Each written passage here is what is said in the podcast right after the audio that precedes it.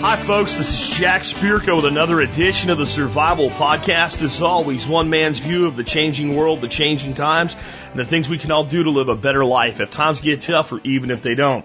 Today is June the 19th, 2015. This is episode 1594 of the Survival Podcast, and it's Friday, Friday, Friday. And we used to do that because it was the monster show of the week with your calls. That show has now moved to Thursday, and now the show really is the monster show.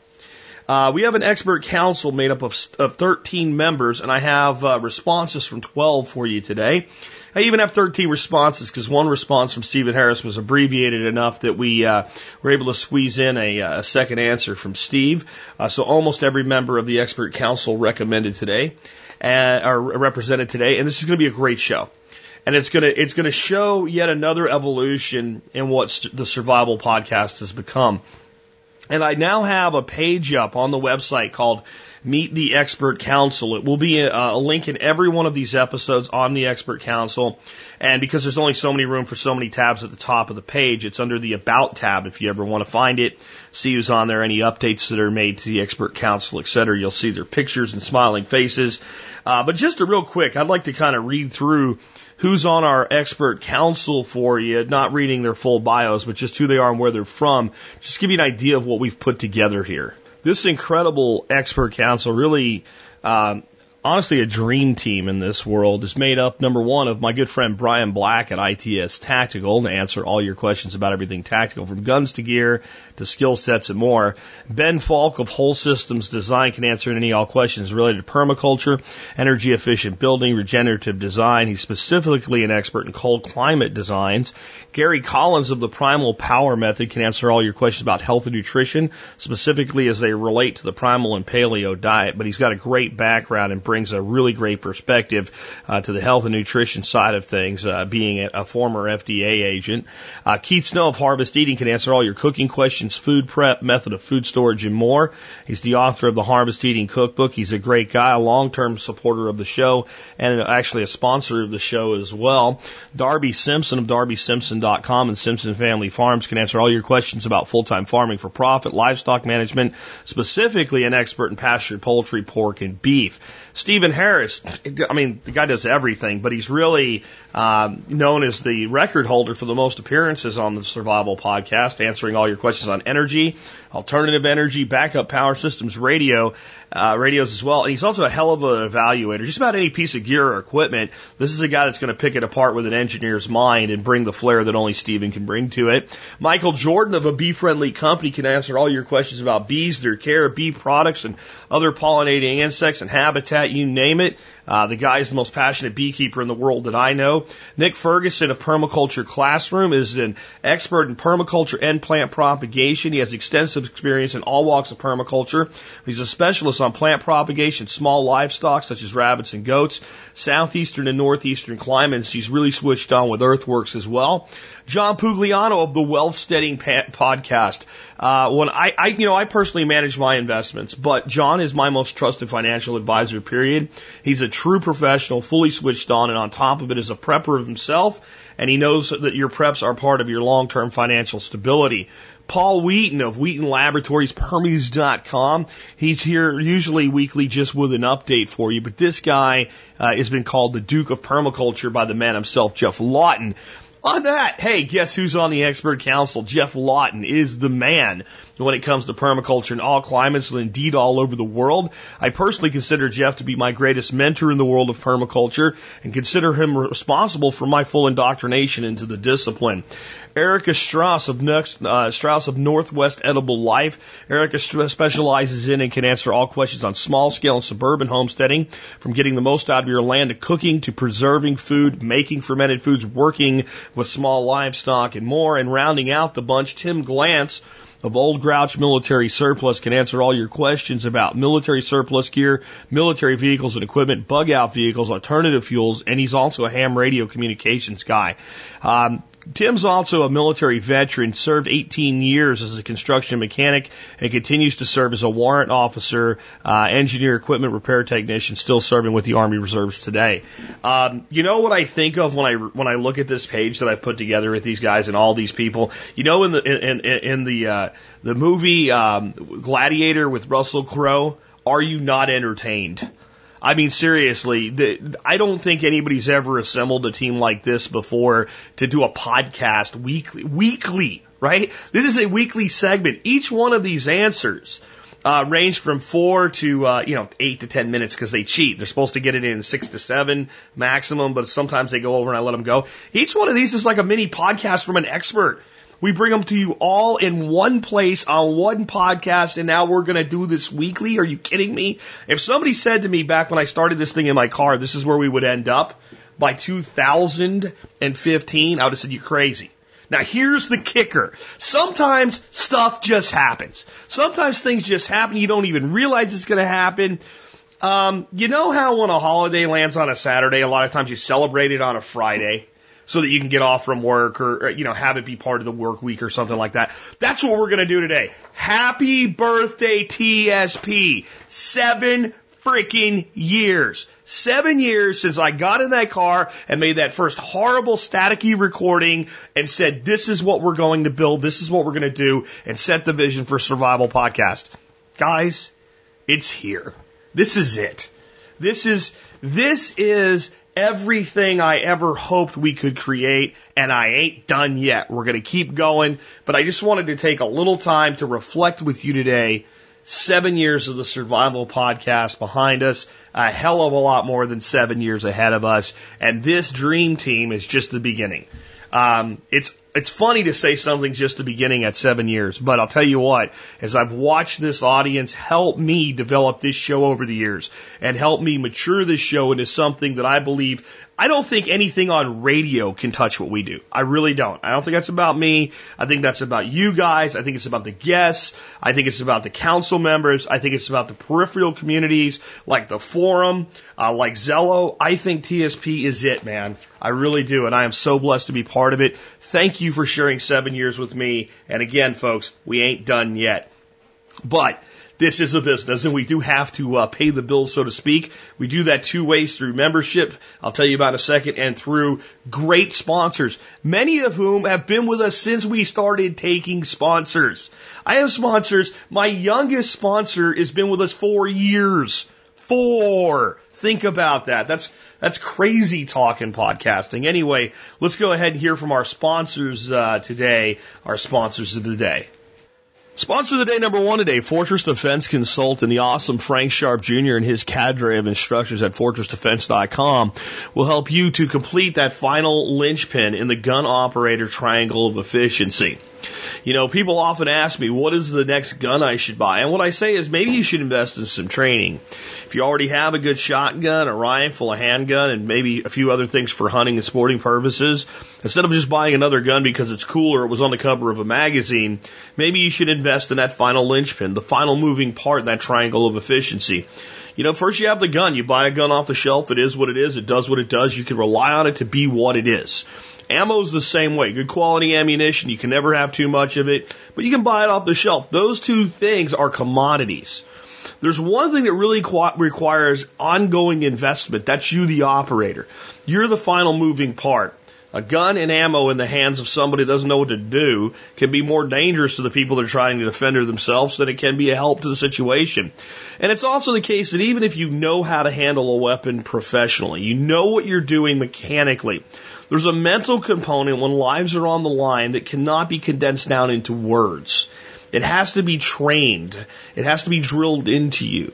You have to realize that if you get into one of these situations, what you'll end up doing is falling back to your lowest, not highest level of proficiency.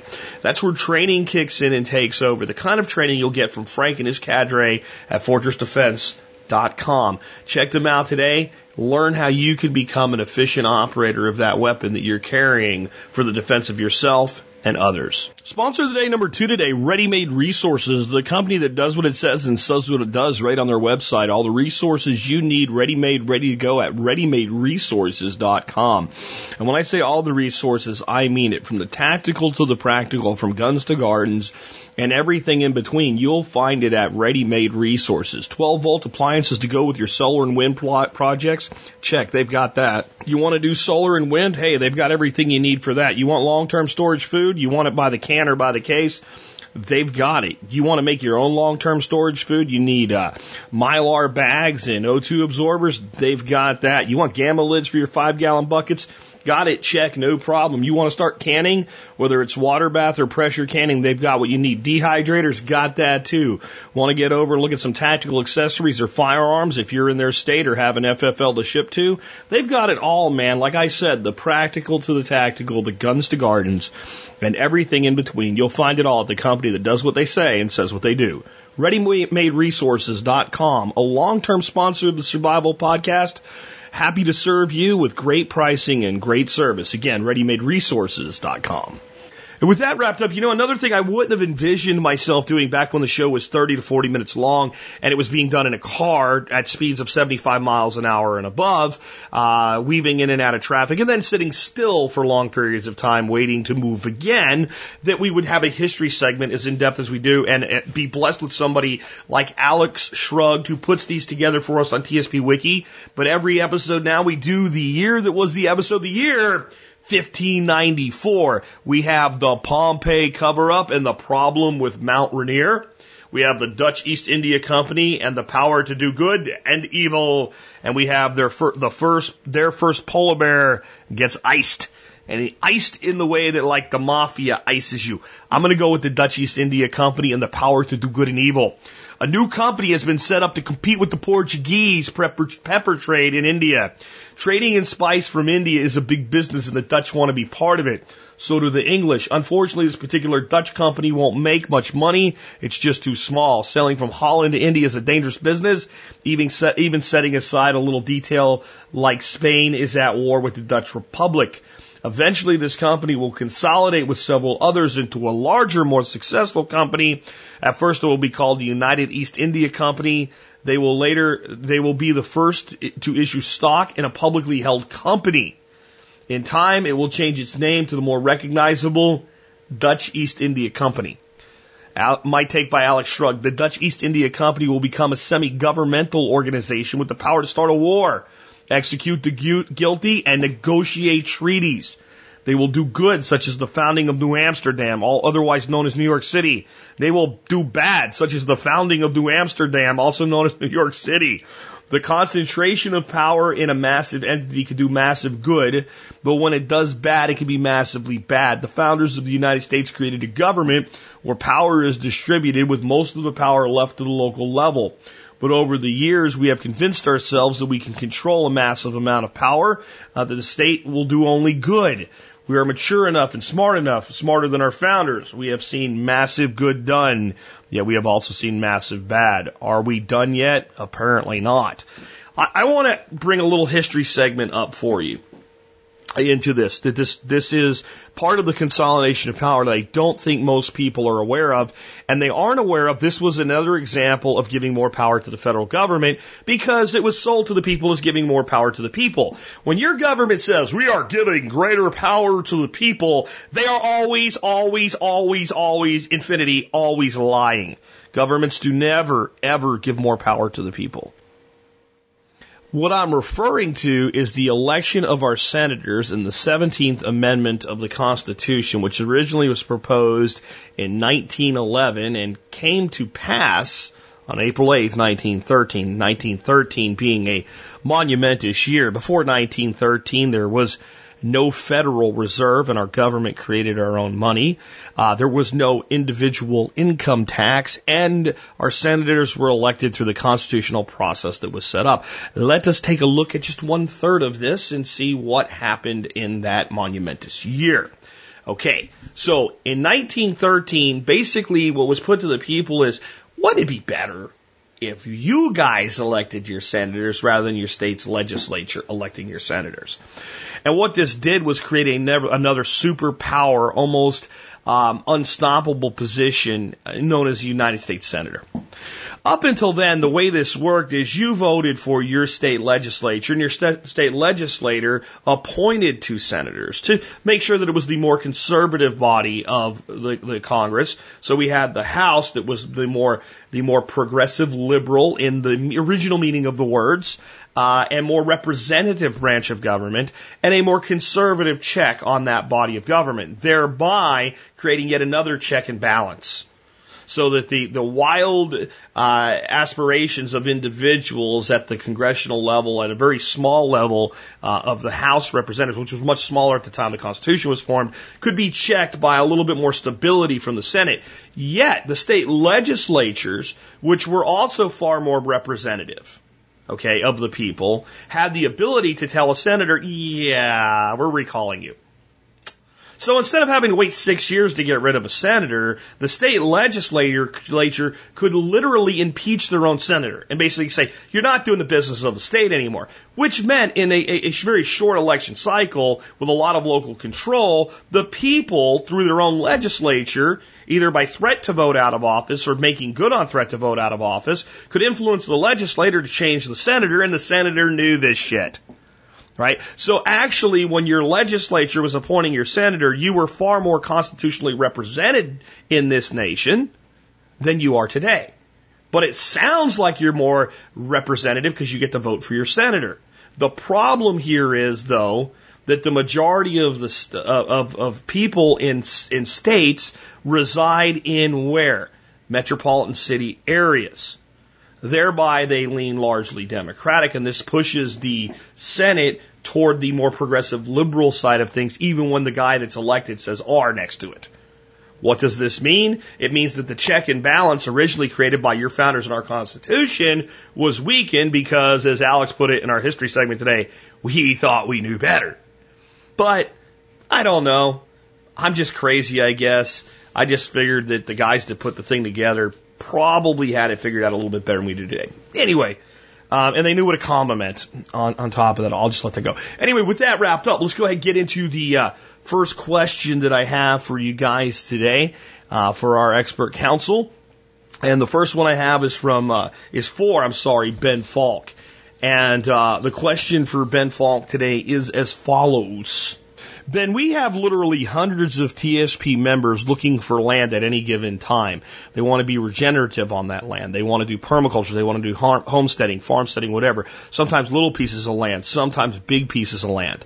With that in mind, what would you most look for when assessing a piece of land?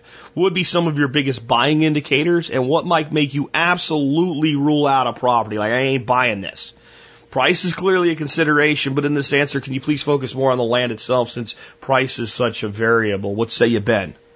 Hello, Jack and all. Ben Falk with the Expert Council in Whole Systems Design. Choosing land is certainly a major process. It's it's really one of the most important decisions you can make in your life. Um, if your goal is, um, you know, resiliency and and being um, a land based person, and uh, any design that you do after you choose a piece of land on a site is very important, but it really, in some ways, is is uh, secondary to the actual place you choose to be in and the region you choose to be in. Um, you know, it's hard to to summarize kind of uh, our process on this, but uh, in such a short period. But um, there's many aspects that go into this process. Um, and there's some deal breakers as well. Um, I'll try to just mention a few. Our process is quite intensive for this. We, we help people find land all over the world, really, and especially all over the United States and Canada. Um, so it's not um, it's not a brief process, but it's a process that first takes the client's goals into account. We start a goals articulation process, and then we look not first for the site, we look first for the region that's going to be most likely to fit someone's goals. Uh, so that takes a real continental view and, and first starts with we look at through the, the scale of uh, permanence, the Yeomans scale of permanence, which definitely you should Google if, if you're not familiar with it. Um, and we start with overall climate. Where do you want to be to achieve your goals? Um, if, and that's not just a latitude uh, question, but it's also an elevation question, and it's also a region question uh, with respect to ocean and air currents. So you want to generally, the more mild climates, more buffered climates are going to be on the windward sides of continents and close to the ocean. The leeward sides are more acute, and continental climates are very acute. Um, so we first identify regionally um, what makes the most sense for folks. We also uh, work with a set of criteria that we send um, clients and work with work th- through them to determine what's ideal in terms of position in a region. Does someone want to be you know, in walking distance to a town that has a school or places to go out and eat, or does someone really want to be out in the, you know, in the boonies? Does someone want to be at least half an hour from a major city? Um, what kinds of economy, so what scale and types of economies do people need to have access to to achieve their goals? Um, what sizes of land, the scale of a site is obviously of, of, crucial importance. That being said, most folks tend to look at sites that are are a lot larger than they need. I always like to suggest that most folks need the right two acres or the right five acres or the right 50 acres rather than, you know, a thousand acres that, uh, you know, 95% of the acres are not suitable for what they want to do. And I would say at least half the time, folks are choosing land um, based on emotional decisions or based on um, on they're, they're not asking questions that should be asked. They may be answering the questions they're asking correctly, but they should be asking other questions as well, and that's also a big part of the the value that we bring into that process. Um, we so after we look at the region, we zoom into the context of the actual site. And I think that's where most of the mistakes, or more often than not, that's where mistakes are made when people choose land. People tend to zoom in and look at soils carefully sometimes, or look at water systems, look at um, slope and aspect and microclimate.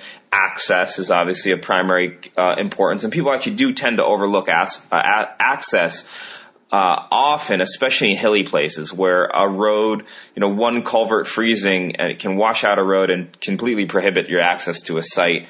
Um, so I like to say there's always a lot more good house sites, building sites, and farm sites than there are those sites that you can get to in a reasonable way.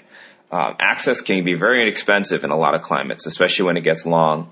Um, so once we, we zoom into the, the actual local region, we look at um, the surrounding context for warning signs. We've had deal breakers where there's a coal-fired power plant upwind of the site, or there's an interstate highway that people didn't realize you can actually hear when the wind is just right, or at night you see the lights from it when we've had clients just look at the site during the day. So looking, of course, throughout different times of the day and night, and, and ideally different seasons when there's different weather patterns as well, uh, is very important. There's deal breakers in the watershed. Definitely test water. Taste water when you go into a house or if there's already a well, some water source on site. Taste it. It's amazing. I mean, I think most houses are bought in this country without people actually tasting the water. Well, water is pretty important. You might want to taste it before you uh, make that kind of investment. Um, so context is, I think, where oftentimes people go wrong. They zoom in and they, they sometimes look carefully at the site, but not at what's around the site. And there's a lot of um, mistakes or things to be that can be missed there. Um, this decision process is enormous. I, I can't even barely touch on it right now, but I really want to emphasize in my last 20 seconds here that I think spending as much time as you can in that, in your area of interest to get to know not just the, the ecology, but the local culture and the economic opportunities in an area is of utmost importance. It's a huge decision. Um, take your time to make it because it's one that hopefully you'll live with for the rest of your life. Next up, we have John Pugliano. We have a question from listener Nathan. That question is, what are your thoughts, John, on ETFs? What are the hidden risks and costs, if any? And do you use them in your investing and your in, in your advisement to others on their investing? And why or why not? John, what say you, sir? This is John Pugliano of Investable Wealth. I received a listener question from Nathan asking about my thoughts and opinions on exchange traded funds. Well, Nathan, thank you for your question. I'm a big proponent of ETFs. I use them not only for my own personal trading, but my firm also uses them for client investments. Having said that, you have to remember that I'm an active trader, and so ETFs are one of the tools that I can use to fulfill my investment objectives. If you're the type of investor that's dollar cost averaging into the market and your intent is to buy and hold, then the difference between exchange traded funds and mutual funds may be insignificant for you. For those of you that aren't aware of ETFs, just think of an ETF as a modern day improvement over mutual funds. In my opinion, the primary advantage that ETFs have over mutual funds is that ETFs can be traded just like a stock, which means they can be traded instantaneously on the major exchanges like the New York Stock Exchange during regular business hours. Now, if you're familiar with mutual funds, you know that you can only purchase or redeem shares of a mutual fund once a day at the market close. Since an ETF trades just like a traditional stock, an investor has the ability to set a specific price. So that means that you can take advantage of trading strategies like market timing. For example, if you want to preserve your profits, you can use an automated stop loss order, which would sell your ETF at a set price should there be a major market decline. A stop loss would have gotten you out of a falling market and thereby allowed you to lock in your profits. Also, since ETFs trade like stocks, you can use option strategies like protective puts or covered calls. You can even sell ETFs short. Now, while some of these strategies I just talked about would be too sophisticated for the casual investor, I think just about anybody can benefit from the fact that they can trade the stock instantaneously and they can set a minimum or a maximum price that they're willing to pay. Now, as far as things that you'd want to watch out for, the first thing is always to check the fees and the cost structure of the ETF. And this is the same thing that you do with any mutual fund or any investment. If you have the ticker symbol, you can go online. You can easily determine what it would cost to own that fund. In most cases, I would say that they have lower fees than a corresponding mutual fund does. But don't make that assumption. Make sure you look up the fee and understand what you're paying. The other thing that you want to be conscious of when it comes to cost is the spread on the price of the ETF. Since ETFs trade just like a stock, it means that they have a bid and a asked price. This generally isn't an issue if you're dealing with a highly liquid fund that has a, a, large market capitalization and there are large numbers of shares traded each day. Then generally the spread between the ask price and the sell price is very small, maybe a few pennies. But do watch that. You have to be conscious of it because if you put in a market order and you're trading an obscure small fund where say only a thousand shares are traded during the day, well in that case you might find that the spread could be 5 or 10 or 15 or 20 cents which could add up to a significant charge depending upon how low the share price was. One other thing that you want to watch out for is the tax consequences of some funds. For example, some ETFs that deal in commodities, they require IRS reporting of a K1 form. So what that means is when you file your taxes, you not only have to file an additional form with more paperwork and more reporting of specific line items, but in some cases you may find yourself paying a higher capital gains rate. That generally isn't a problem. Like I said, this is mostly with commodity type funds and some funds that invest in currencies. And we don't have time to get into it now, but there are ways to work around that. There are now alternatives called exchange trade notes, which trade more like bonds. And so consequently, they get around that K1 reporting. If you're trading your ETFs in a retirement account like an IRA, it's been my experience that K1 reporting isn't required in a retirement account. So in that case, it'd be a moot point for you. The last thing I would say is to just be very cautious like you would with anything you're investing your money in. Make sure you know what you're buying. ETFs offer a wide diverse opportunity of things for you to invest in. There are very narrow focused funds which may not be appropriate for you. There are other funds that use a great deal of leverage and futures contracts, which can not only be expensive, but can also be very risky for someone that isn't a sophisticated day trader. Just because you're offered a lot of choices doesn't mean that it's wise to take them. So do your homework. Just make sure you know what you're getting into. And like many things in the retail market, you may be better off sticking with a large established family of brand name funds that you're familiar with. Nathan, thanks for your question. I'll send Jack a link to episode 56 of the Wealthsteading podcast, along with some other episodes that I think are relevant to exchange traded funds. And if you have more interest in my market commentary or general principles on building wealth, you can find my podcast at wealthsteading.com or at all the normal places like iTunes. For the Expert Council, this is John Pugliano. That's probably one of the better assessments of ETFs without a bunch of mumbo jumbo BS to convince you that they're good or bad. uh, outright that I've ever heard. So thanks for that, John. John did include the link uh, to his podcast on ETFs in particular, where he goes into this in more depth. I do have that link in the show notes. That was the only link he included. So those other links, they're not there because I don't have them and I don't know what they are. Our next question comes from a listener as well. It's for council member Erica Strauss. It's from listener Blake. He wants to know when making yogurt, kefir, etc., uh, when do you add flavorings? He said he's made yogurt once before and he just made it plain. We added fruit to it when we put it in a bowl to eat. Is it possible to flavor eat earlier and still have it set like it normally does? And I also told Erica if that was a short answer, she could expand on making the stuff in general.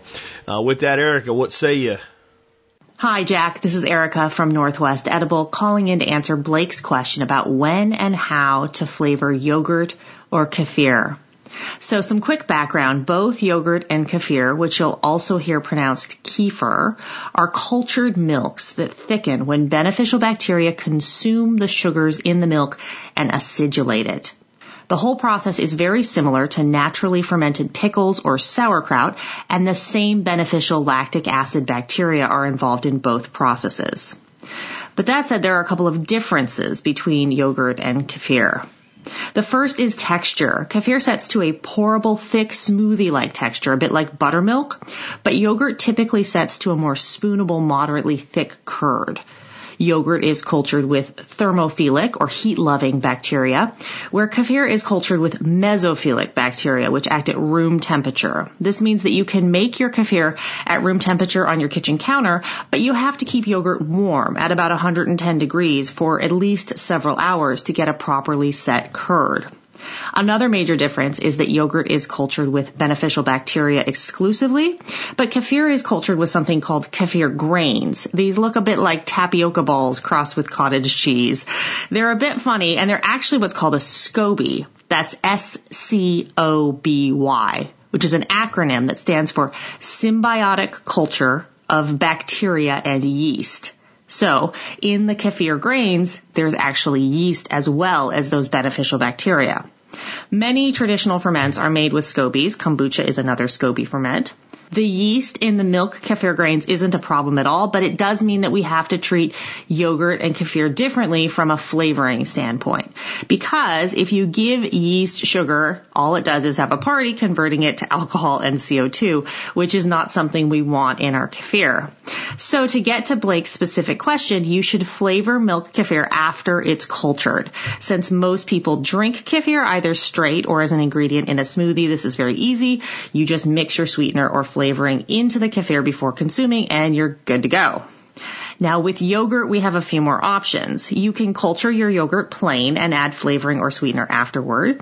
And this is what I do because I think plain yogurt is the most versatile.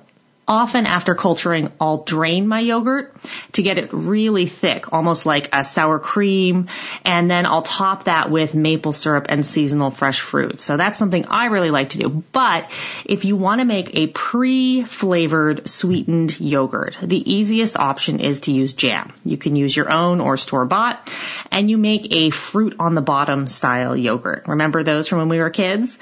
So what I recommend for this is culturing your yogurt in individual serving size jars, like maybe half pint jars, or if you eat a lot of yogurt, maybe even pint jars. And you just add a couple of tablespoons of your favorite fruit jam to the bottom of your jar. Make your yogurt as normal, and then you pour the warm cultured milk gently over the jam in each jar. The jam will stay on the bottom of the jar and the curd will set normally on top of the jam. And then after you culture and cool your little jars, you just stir the jam into the yogurt to eat. So you can make these DIY fruit on the bottom style yogurts with any basic fruit jam and you can add different flavor jams to each jar if you want kind of a variety pack effect. So that's really good if you're looking for yogurt that's really fast and easy to grab. If you want a more uniformly sweet yogurt, you can add honey, sugar, or maple syrup to the milk itself before culturing. You want to do this when you initially heat your milk to 180 degrees and make sure that the sweetener that you're using uh, is heated up to that pasteurization temperature as well. So this will ensure that the sweetener is fully dissolved within the milk and it'll make sure that if there's any rogue microbes in the honey or in the maple syrup, that these are killed off so they can't compete with the beneficial bacteria that are going to culture your yogurt. So you do have a couple of options with yogurt. Again, it's my opinion that culturing the yogurt plain and then sweetening it afterwards is probably the most versatile. But if you like the convenience of being able to grab a little jar of yogurt that's already sweetened and already flavored, uh, you can absolutely do that as well.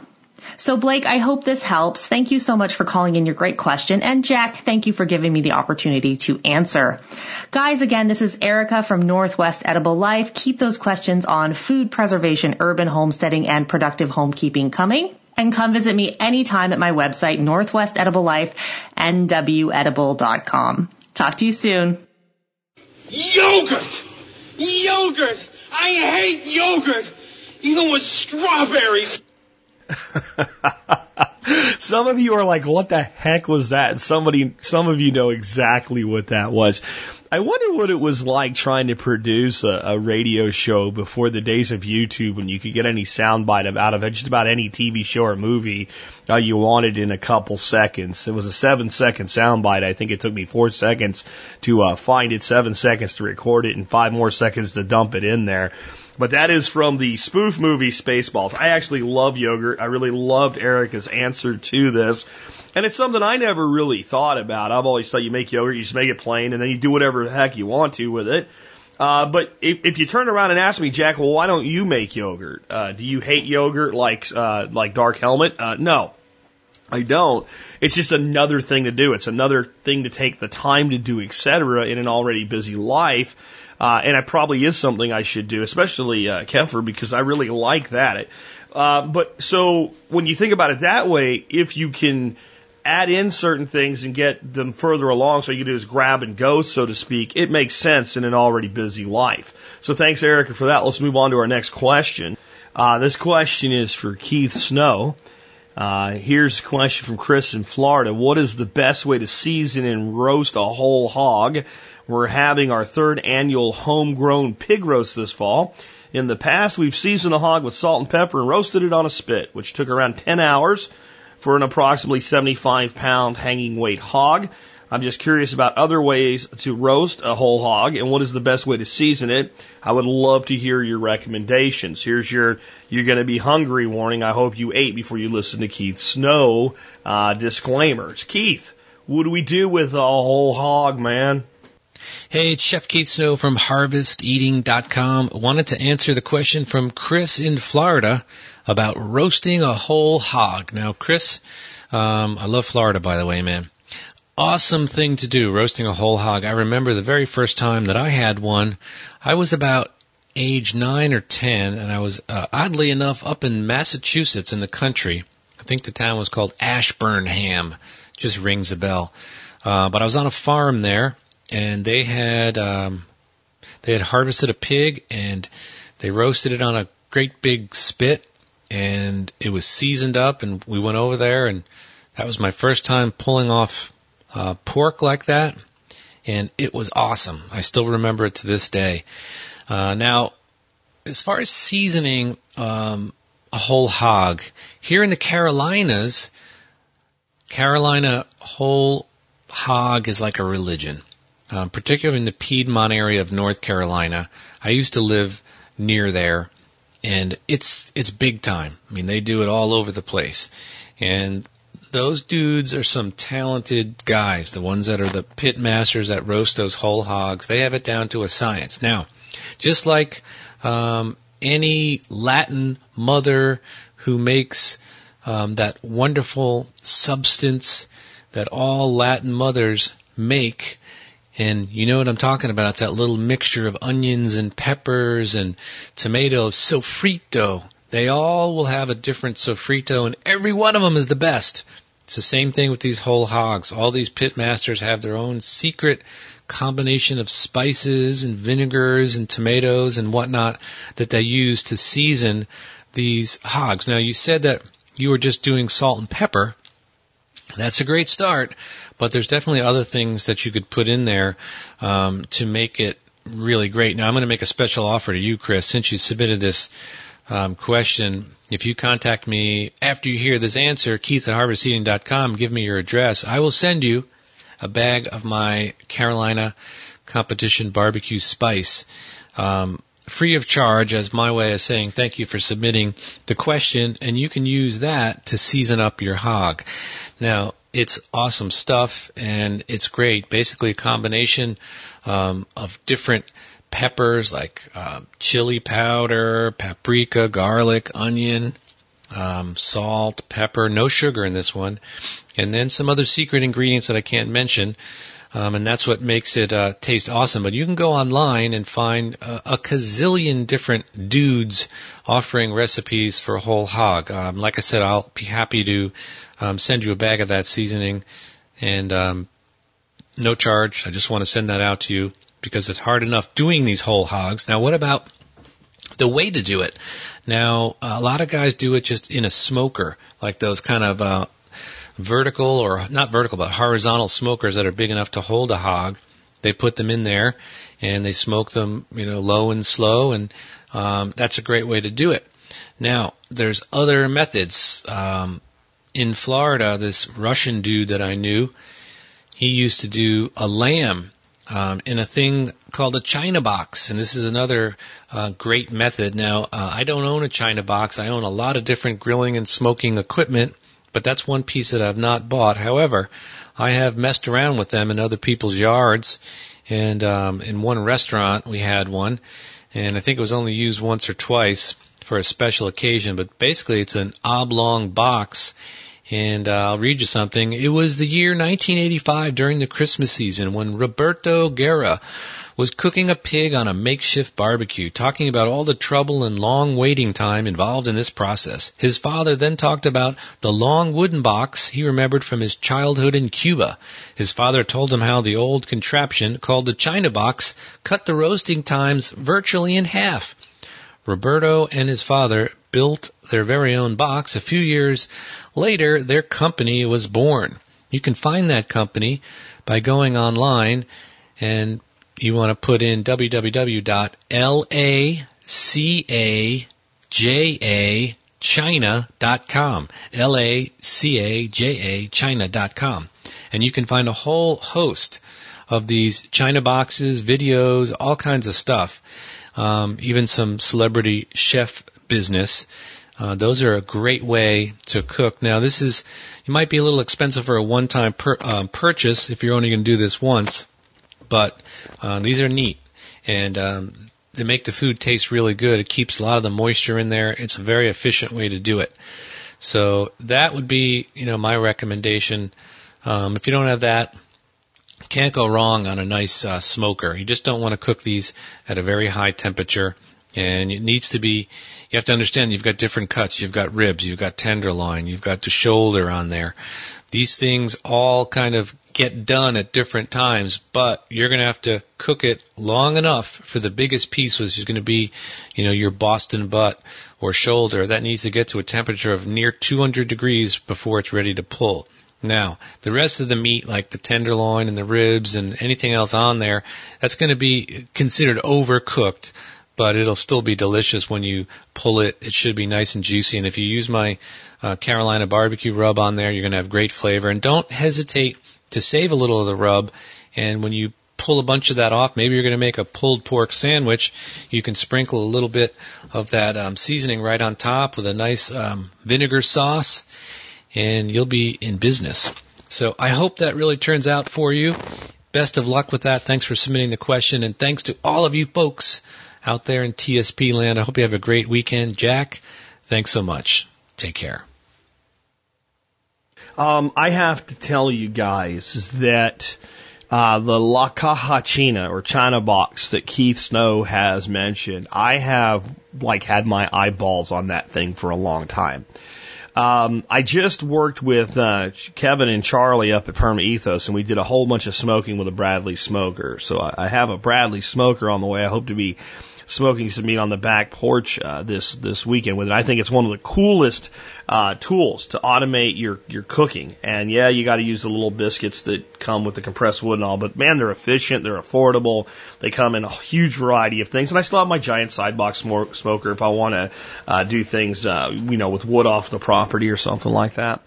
Um, but there, there's just so many ways to cook outside. And I first saw La Caja China on uh, on an episode. I think it was with Andrew Zimmern where they did a whole hog in uh, in like uh, you know Miami, and it was pretty amazing. I've, I've since seen Bobby Flay cook duck, skin on duck in a La Caja China, and was like, oh my god, I have got to get one. It looked like real Chinese barbecue duck. That's that's what it looked like to me. So it makes me wonder: was the original Caja China from Chinatown specifically meant to do uh, roasted duck? uh, when they didn't have the traditional Chinese ovens available where traditional roasted Peking duck is done. Because there is something marvelous about duck skin when properly roasted. So, just a thought, these things are not cheap, but uh, if you're doing a family get together annually, if everybody chipped in a few bucks, you'd have one. And if you if you if you feel like you only want to use it one time and you want to ship it down here to Texas, I'll pay the shipping. You can send it to me. Anyway, with that, let's go ahead and get to uh, our next question for an expert council member. Uh, this one is for Geoff Lawton. It's actually a question that I have for Geoff Lawton. And uh, it's basically, I want to know what he feels are some of the best high caloric yields from perennial systems in temperate climates. I feel that one of the main things we should be focusing on is nuts for both human and animal consumption, along with growing perennial systems, mainly to feed livestock like grass systems and what.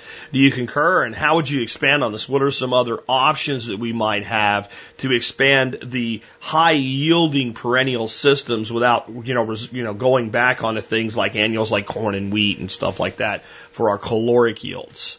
What say you, Geoff? Hi, Geoff Lawton here, and I have a question. What do you feel are some of the best high value calor- uh, caloric yields for perennial systems in temperate climates? Um, and um, the question goes on that um, they personally feel it is mostly nuts for human and animal consumption along with growing perennial systems mainly to feed livestock. Um, and they want to know if I concur and how would I expand on this.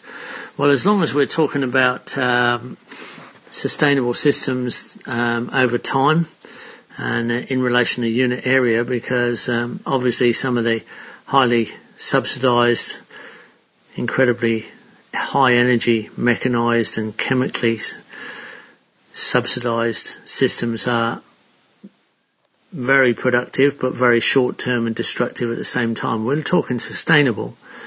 Um, I think you have to include aquatic systems and um, that means um, very high production of elements in water, both um, animals and plants. So um, fish, and um, plant systems, emergent plants like uh, wild rice and um, uh, root crops.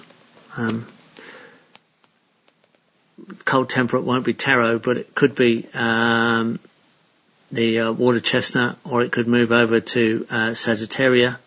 Uh, you also get the highest yield of forage uh, rhizome from um, typhus, from cattails. And um, so the uh, combination of aquatic production with um, high yielding nuts and um, livestock, aquatic livestock, again incredibly productive. Um, fish, ducks, waterfowl, plus uh, land-based animals uh, fed on um, aquatic forage and then you could um, blend that with a um, land-based tree nut system um, and other crops. So I think if you mix those together, you end up with something like a temperate climate Chinampa assembly, um, which is um, the, the famous, most productive, sustainable system ever documented in the history of the world. Um, a temperate version of one of those um, it's gonna you're gonna come out with the highest number of calories by combining the um, water system with the land system and the productive edge in between, the potential to trellis over the top or even um, shade over the top with deciduous vines in summer, um, open in the winter, and even glasshouse over the top or polytunnel over the top of water to warm it up. There are all kinds of variations you could add to that, but I think that's where you get the highest calories. All right, thanks. Nice talking to you. You know, that's that's why Geoff's the man. He he goes into places that I just don't tend to think about enough, and that is the aquatic systems. And he even mentioned growing rice in aquatic systems, and here I am asking about perennials. The thing is, you know, rice is an annual grain, but grown in the right systems, it's very perennial in system. And that's where you see Geoff at a, a level of systems thinking that I aspire to get to, and I'm not quite there yet. So if you asked me that question and I thought about it long enough, I might have eventually said yes, the aquatic systems and uh, things like taro and, and, watercress and what have you. But you, you probably wouldn't have, uh, you know, uh, water chestnut, which is also sort of kind of an annual, but not really because it's a perennial growth system. I have them growing. I haven't harvested them yet from the year before, even in this climate here, where we've had temperatures down into the lower teens and into the single digits this last winter. So yeah, but I probably would have never mentioned rice. Well, rice grown properly in aquatic systems is, is again part of a perennial system. I mean, rice reseeds itself in the wild. You take a little bit of time, a little bit of effort to, to take that part on, and you end up with a, with a, a grain yield. And Jack, are you supposed to be paleo? Yeah, but I've always said if you grow your own grain, eat all you want, you'll find out how little grain you eat really, really quick unless you got a great big machine and you're running a combine or something like that. Here's an interesting thing. Just a few hundred years ago and then all the way back for eternity, nobody fed grain to livestock. You couldn't afford to. It was too much work to produce grain to feed it to livestock. It was too valuable for human consumption as a storable food to feed it to livestock. Livestock ate things like grass and herbs and leaves and tree leaves. So just a little interesting tidbit to add on there, but I really appreciate Geoff's answer in that one. And I'll announce that I have put down the deposit on the pond and we will have a pond being installed sometime between now and the third week of July. Uh, depends on weather, timing, etc. But we're going to have a pond installed here, and I'm trying to put together um, maybe a birthday bash. I'm uh, yes, TSP had its birthday, but my birthday is the second of August, and my son's getting married the week before that weekend. But by the time that weekend's gone, that's done, and and maybe we'll run some kind of a little get together here uh, and invite some of you guys to come hang out. I think first people that get shot at the invitation list to that would be people that have been here for a TSP event. Uh, this will be no charge. This will be just a come hang out at our pool and check out the property in the middle of summer. We also call that time period hell. That's why we'll be in the pool and just get together and hang out and eat some really good smoked food. Uh, just a little side note there as well. So before uh, we, I go on too much, let's go ahead and bring on our next expert council question. This one for Michael Jordan, better known is the Bee Whisperer. He wants to know, is it better to just harvest your honey from your hives in the spring? That way you don't have to guess how much honey to leave for the bees for overwintering. Michael, what say you? This is Michael Jordan from Cheyenne, Wyoming, taking a question from listener Nathan. Michael Jordan, is it better to harvest honey from your hives in the spring so you don't have to guess how much honey to leave for the bees over winter? Well, Nathan, here's the quick and sweet of honey harvest. Uh, for every month of dearth, uh, dearth is the time of no nectar flow, you need about 10 pounds of feed. Uh, a deep honey box is around 20 pounds of honey with the bees brood and everything. A medium uh, honey box is around 10 pounds of honey. Uh, so in Wyoming, we have about October, November, December, January, February, and a little bit of March of dearth where there's no nectar flow. So we need about three deep supers of brood boxes uh, to make it over the winter. This is so they have room to make brood and store honey for the winter because of the time of dearth we have. But I need enough room also so they don't get honey locked in there so they can make enough brood to keep warm. So anything above what we call the brooding hives, uh, some use queen excluder, excluders for this, uh, belongs to the manager of the hive. Uh, that's their honey. Anything below what we call the excluder line or the brood bearing boxes are strictly for the bees. Uh, taking honey in the springtime is great, but it's hard because of the heat problems that we have. It needs to be around 80 degrees to spin honey. It has to be liquid to spin it and not crystallized, so it has to be runny. Uh, most top bar keepers wait until spring due to the fact that feeding the bees is is hard to do for a top barred feeder. You have to put things inside the hive. and you have to keep them warmer because of the the space is longer and not so compact. So a lot of top bar beekeepers wait till spring to harvest their honey so they can see how much room they have in the spring from hatching, how, how many if they have to move bars in and out. So the, the top bar is a little different. Top bar is mashing honey and not spinning it, so you can use heat lamps and heat up for dripping uh, your mashed comb. Or if you're super cool, you can make a great solar extractor and extract your honey that way from those.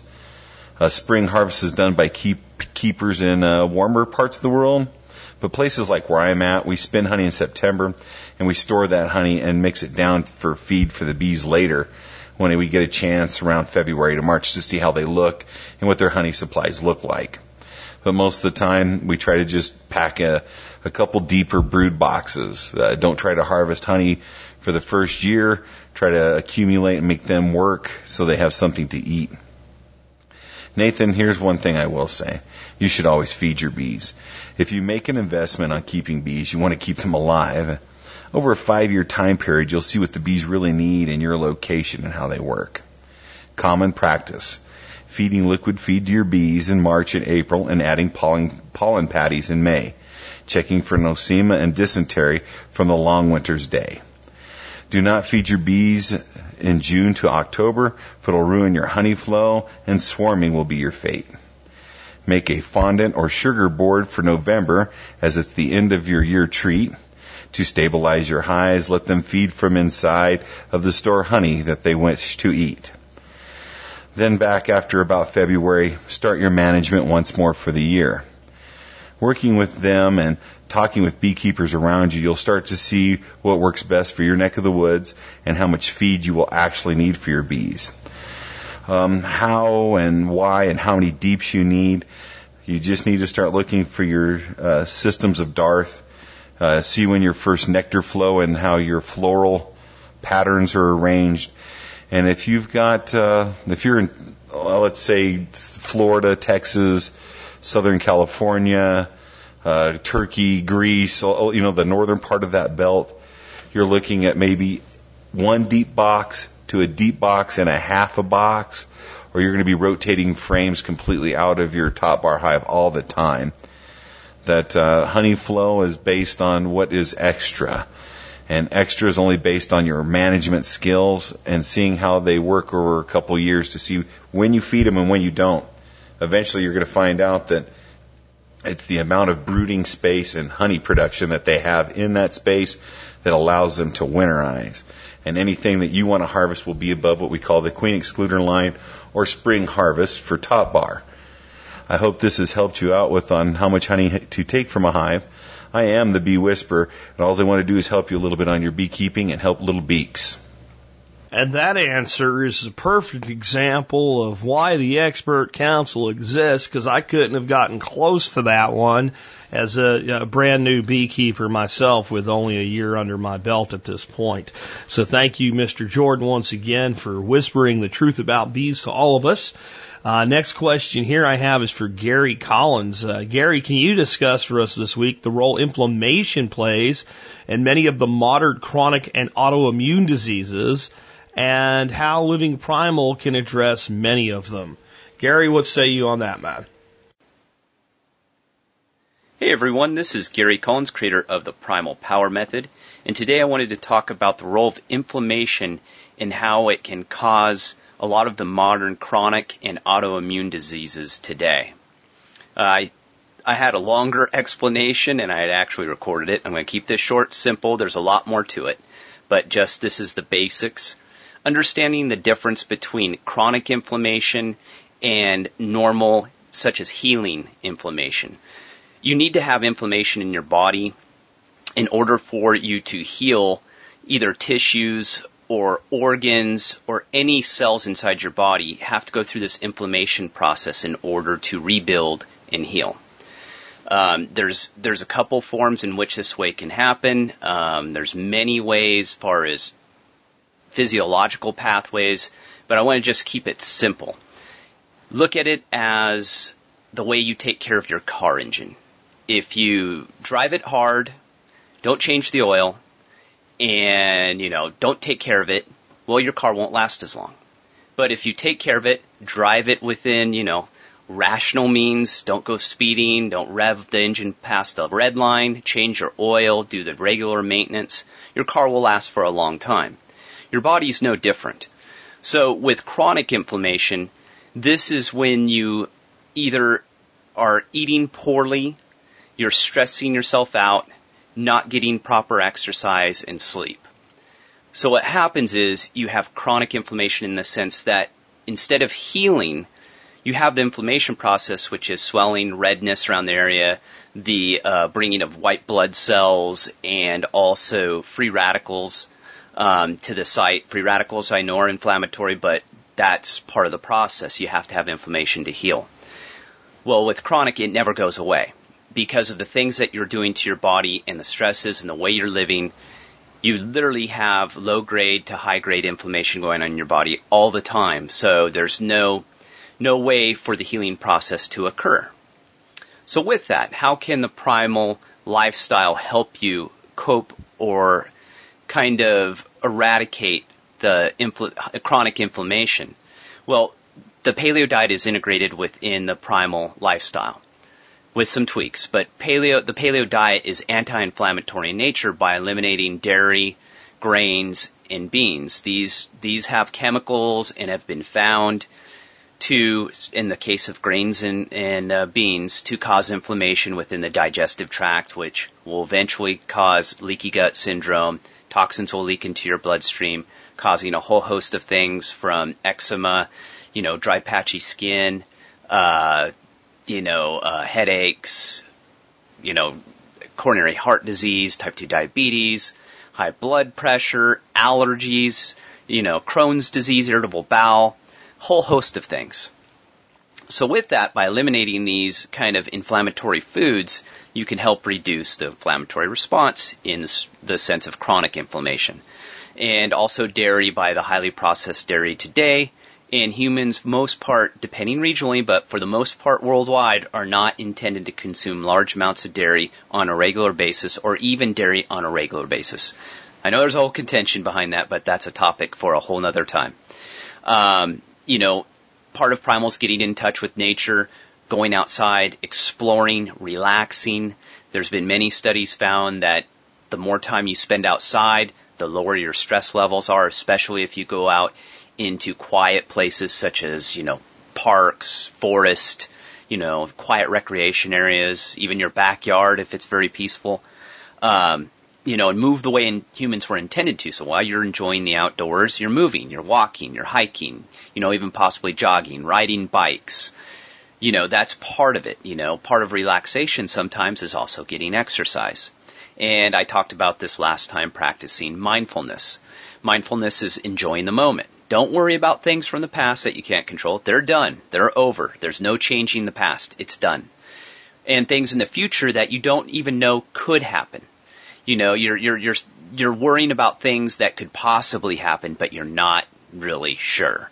I'm not saying don't plan and don't prepare for things that could happen in the future, but don't stress, o- overly stress out about it. There's nothing you can do in certain events. Now, one of the big things is to also stop making excuses. This is a thing I deal with clients all the time. Number one, I get a whole host of excuses when we start. I don't have time. I'm too busy. I've got to take care of the kids. I work too much. I don't care who you are. You have time to be healthy. Because if you don't, the consequences are chronic illness and eventually far premature death. So I think you should go out of your way and make some time come up with a plan. You know, figure this out. You, you can't just jump into it willy-nilly without a plan. You know, figure out when you can incorporate exercise, figure out how you're going to change your diet, what steps are you going to take, you know, what kind of exercise can you tolerate that your body can handle, maybe not only the, at this possible time, but just because of chronic injuries, you know, I have injuries, I actually have to change, I've changed my exercise over the years. And you know change your ways you know start getting in that mindset of okay i've got to change the way i live life. I got i got to start from scratch basically and restart on this healthy primal path and the most important i talked about this last time too schedule your workouts and your relaxation time if you don't schedule it it will not happen That's why I work out early in the morning because I know that's when I can get it done. If I plan it for later in the day, things pop up, I get busy, I can create excuses later on. If I pop out of bed, I go straight to the gym. There's no excuses. So, you know, and, and plan your relaxation time, very important. Quiet time, technology, you know, times when you don't deal with any technology, just kind of put the cell phone, laptop away. You know, don't answer emails, don't text, and just kind of veg out. Don't watch TV. But I hope that helps. It's a very simplistic version. Uh, if you have more questions, make sure to send them to Jack or me. Thanks. So I'd like to really thank Gary for going to kind of a two-parter there uh, about the excuses. I have to say that I talk to an awful lot of people here and there that say, "Well, I'm going to get in better shape. I'm going to do the the paleo thing. I'm going to do, but right now I can't because." And I almost don't care what it is. The most common reason is current job or the current type of job, of traveling a lot or whatever. Here's the thing, you can eat meat and vegetables no matter what your job is. Okay? And you can exercise no matter what your job is. To this day, my primary exercise that I do, other than some martial arts training, is walking. If, I feel like crap, and yesterday, I'll tell you the truth, I, I had to fight to get through the show. I felt like crap because I just got hit by a multi-ton vehicle traveling at 60 miles an hour and that will make you feel like crap. My entire body hurt, my neck hurt, everything about me hurt. And this is how I honestly felt by the middle of the day. I suck. For me, that's a difficult thing to think I suck. I also couldn't think. I would go to pick something up and couldn't remember what the hell I was going to pick up. I didn't have clarity of thought. And uh, my wife said, this is a little lesson for you because a lot of people feel like you do every freaking day and you're not patient enough to wait for them to figure out what they're doing. She's probably right about that too. But you know what I decided I was going to do? I went for a freaking walk around my property about three times, and that's close to a mile walk if you circumvent my property and deal with all the fencing and zigzagging you have to do to get around it three times. And I was still in pain. It still hurt. I still didn't have clarity of thought, but I didn't feel like I suck anymore. And I didn't feel like, you know, I couldn't get things done anymore. And when I woke up today, my neck still hurts, but I can turn my head at least to my shoulders now, and I feel a little bit better. And what I'm going to do when I get done with this show, I'm going to go take a walk. And what am I going to eat for dinner tonight? Probably beef and peppers and onions and a salad.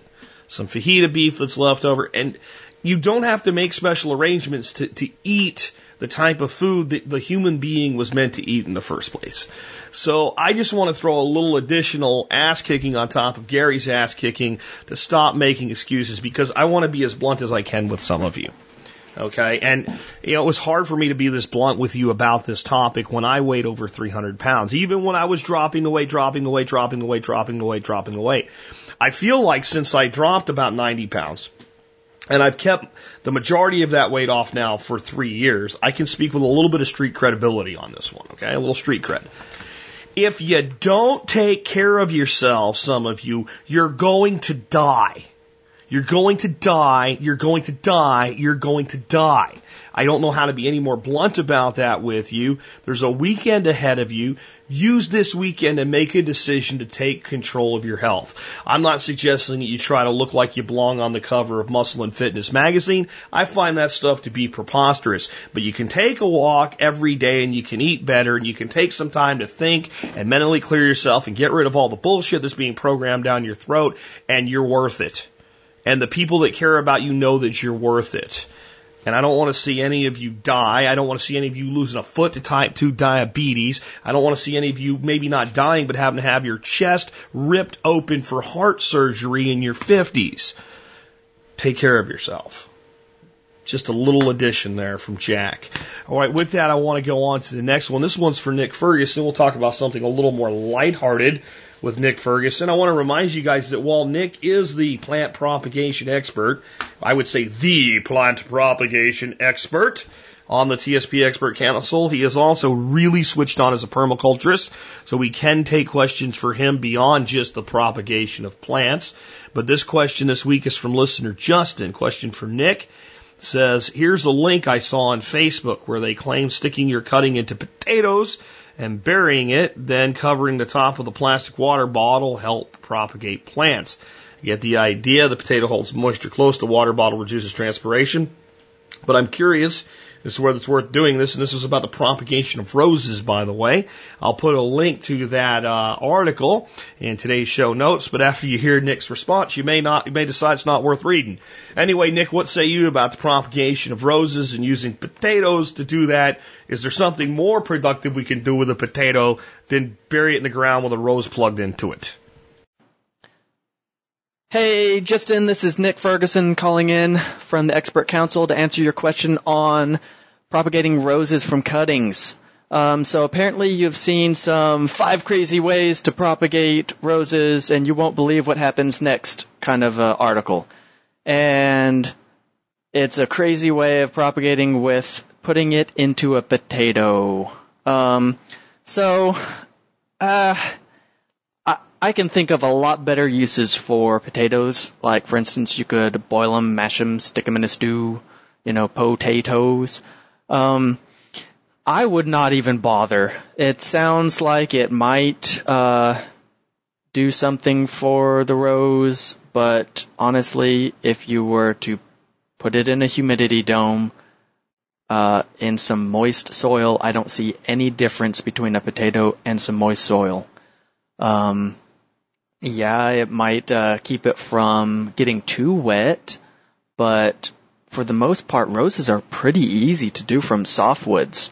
Uh, if you have a mist system, they're they're pretty quick and easy to set up, and they're really not that expensive, and you can do so much with them. Um, let's say you're going to do softwoods, and you're going to put them under mist. Uh, you you treat it with um, a talc um, indole butyric acid. Uh, so the the powdered rooting hormone, they don't like the alcohol. So the liquid rooting hormone, this is one of those rare instances when the powdered is better than the liquid. So you'd use the 3000 to 5000 ppm IBA. That's the 3000 to 5000 parts per million indole 3 butyric acid. So if you're getting a, uh, if you're looking for that rooting hormone, you'll get just the, the softwood kind, and it, it'll be around there. And that's the powdered stuff, and you're just gonna wound it a little bit, dip it in there, and stick it in a peat perlite um, kind of a, a rooting uh, medium, and put it under mist. At some people use fungicide dips. I don't like using stuff like that. If I can at all get away with it, and 90% of the time more than that, you don't need anything uh, to control fungus. So I would just I, I would stick extras in case you do have some fungal losses, but put them in there under mist and they'll they'll root in just just you know three or four weeks. So um, if you have a mist system, do that. That's the best. If you don't have a mist system, then take your cuttings, stick them in the, the rooting hormone, same process, and you put them in the, the rooting medium and cover them up with a humidity dome. So one way you can do that is you can get something like a an old 10 gallon fish tank, turn it upside down, put a couple strips of, of tape around the, the bottom of the fish tank. You know, since it's upside down, it'll be the top of the fish tank or just around the outside edge. And you're going to want to make them look kind of like racing stripes and then paint the whole outside of that aquarium with white spray paint. Take the strips of painter's tape off. Now you have two clear racing stripes of clear glass going around the now top of the, the humidity dome fish tank. And you stick that over your rooting medium that has your cuttings in it and put that somewhere shady where it'll get a little bit of diffuse light, um, but never full sun. And that'll probably work just fine for you. So that's what I do. Um, use your potatoes for french fries or mashed potatoes. Um, it sounds like a bunch of hype.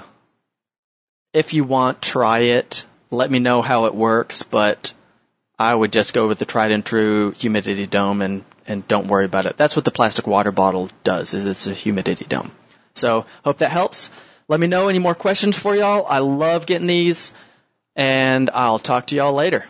Great stuff from Nick Ferguson, and I'll tell you what, you, hear when you talk about plant propagation, you hear rose, you think, well, that's not very survivally. I'd, I'd like to take a little time to redirect that one to two different ways that can be survivally. Is that is that a word? I don't know. I just made it up if it isn't. So one way that propagation and, and growing of roses can be survivally is roses produce a thing called a hip. And certain varieties, like the older wild roses and cottage roses, like Rosa rugosa, uh, produce very large hips that are the, the, the fruit of that rose. Uh, they can be used as an edible and as a medicinal, and they are one of the highest uh, forms of vitamin C that we can, can produce in temperate climates. Indeed, they outproduce citrus uh, by the ounce for vitamin C that they contain by a large degree. So they're a food, they're a medicine, and they're a source of vitamin C. Uh, rose petals can be used to make rose water, which is extremely uh, astringent and can be used to tighten up skin and, and help with issues there. So there's another medicinal use of roses. So that's one. The second one is money. I don't know if you've checked into it lately, but people need money. They like money. Money buys a lot of stuff and a lot of things people want to do in their lives to make them more sustainable involve money. And if one can create a business that makes money come in, one is less dependent on a job that takes away your time, talent, and energy from you and provides it to somebody else in exchange for that money. So plant propagation as a business is very, very good uh, as, a, as a way to start a part-time business. It doesn't require your full-time attention that can produce significant income. I don't think anybody out there that really, really made a try of it would fail to be able to earn, let's say, $1,000 a month as a plant propagator. You might earn more in June than you do in December, but average it out $12,000 a year. That will cover most people's housing. That's most people's house payment. I know if you live in California, you're laughing right now like I'm stupid or whatever. And if, you know, my house payment is over $1,000, yeah, but it's not. No, the, the taxes and insurance and all that crap puts it over a thousand bucks. But my, my mortgage payment sub a thousand bucks. So if I set up a plant propagation business that makes a thousand dollars a month in profit, it's buying my house for me. And roses are one of the easiest things to sell to people, and there's billions of varieties and so much that can be done, and some really creative stuff that could be done by a propagator that was smart that started propagating maybe multiple varieties that are specifically for pots and all. So roses are survivally. Third, if you plant them, especially rugosas, which are covered with thousands of tiny, mean little thorns, or maybe the great big thorns of a cottage rose in the right place, someone tries to go in there, it's gonna suck. Right? So that's a security mechanism that roses can do for us as well. So now we know that roses are officially survivally. On a survival note, I have another question, this one for Tim Glantz. Uh, and there's a lot of surplus military generators out there, but there's phase issues, three phase versus two phase. What does all this mean? And it's confusing to me even, and even though I used to work on them because like I really worked on vehicles. So like if I had to work on a generator, it was like something like somebody needs to fix this. You're a mechanic, see what you can do with it. And I did one project where there was huge lighting arrays that were plugged into the generator and it, didn't look any different to me. And we lived in Honduras for six months living on generator power. I, I, I don't really completely understand what the problem is, but I know that there is a problem with phase. Uh, three versus two phase type thing. So that if I get a military generator, let's say a 10K military diesel generator, I can get for a really good price right now from sur- surplus markets, I can't just hook it up to my house. So what's the deal with that, Tim? And how do people make it work so that it becomes worth buying a military generator? And how do people decide, should I buy one of these great big honking diesel generator monstrosities or just go get a Troy-Bilt at Home Depot? What, what is the decision making process like? And is this big monstrosity right for me? What say you, Tim? Hi, Jack. Tim Glantz here from Old Grouch's Military Surplus with an expert council answer on military surplus generators. First thing I'm open this was saying I am talking about the diesel generators. The military purged all the gas generators from the from the system about 15 years ago. They really started about 20 years ago. Um, the gas generators are loud, maintenance intensive, inefficient, and they have a whole host of issues, including, and I know I'll get uh, Stephen Harris hate mail for this one, but ethanol destroys the carburetors on them because they've got a plastic float in the carb that has a bad reaction with ethanol compounds, and it swells up and it no longer floats. Don't get a gas one. We're talking about diesels. Um, for the diesels, that's about all you're going to see on the market now in fresh surplus anyway. They're much larger, heavier duty, and overbuilt to a comparable civilian sized generator, be it gas or diesel. Uh, for example, uh, the MEP 003A is the most common surplus 10K unit right now. It's about 1,360 pounds. A heavy duty Generac 10K I looked up for the specs on is 325 pounds. And many of the 10Ks are even lighter than that. So what do you get for all that weight? Uh, it'll have a much longer life. It's a heavier duty continuous set. Most civilian generators use splash lubrication on the oil system instead of a full pressure system, so they have much shorter oil oil life between changes and a short, shorter engine life. A typical civilian gen set is good for a thousand to two thousand hours or so in real world experience if you keep up with all the maintenance. Will get you 10,000 hours to 12,000 hours uh, with the same level of maintenance. Military sets are rated to make the capacity at the end of life under the worst conditions. A civilian set is rated for new under ideal conditions.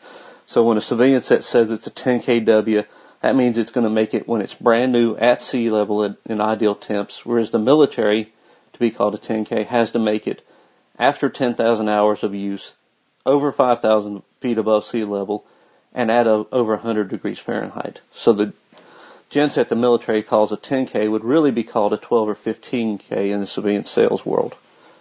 Military sets are EMP hardened for those that uh, pay attention to that. Military sets you'll be buying a used one, so it's going to require more maintenance, and they are also designed to have more maintenance done to them because that extends the life. However, one of the advantages of the military set is that a full range of manuals for every set can be downloaded for free online and with those manuals, you can repair anything and everything on that military set. And better than the manuals you'll ever find for any civilian generator. Uh, so if you need a genset for occasional use, not long term, nothing continuous for 10 or 12 hours at a time, and you need it small and portable, a civilian set is probably your best bet. If you need a heavy duty unit that can run a long term, and for long stretches, 10, 12, even 20 hours at a stretch, a military one is probably your best bet.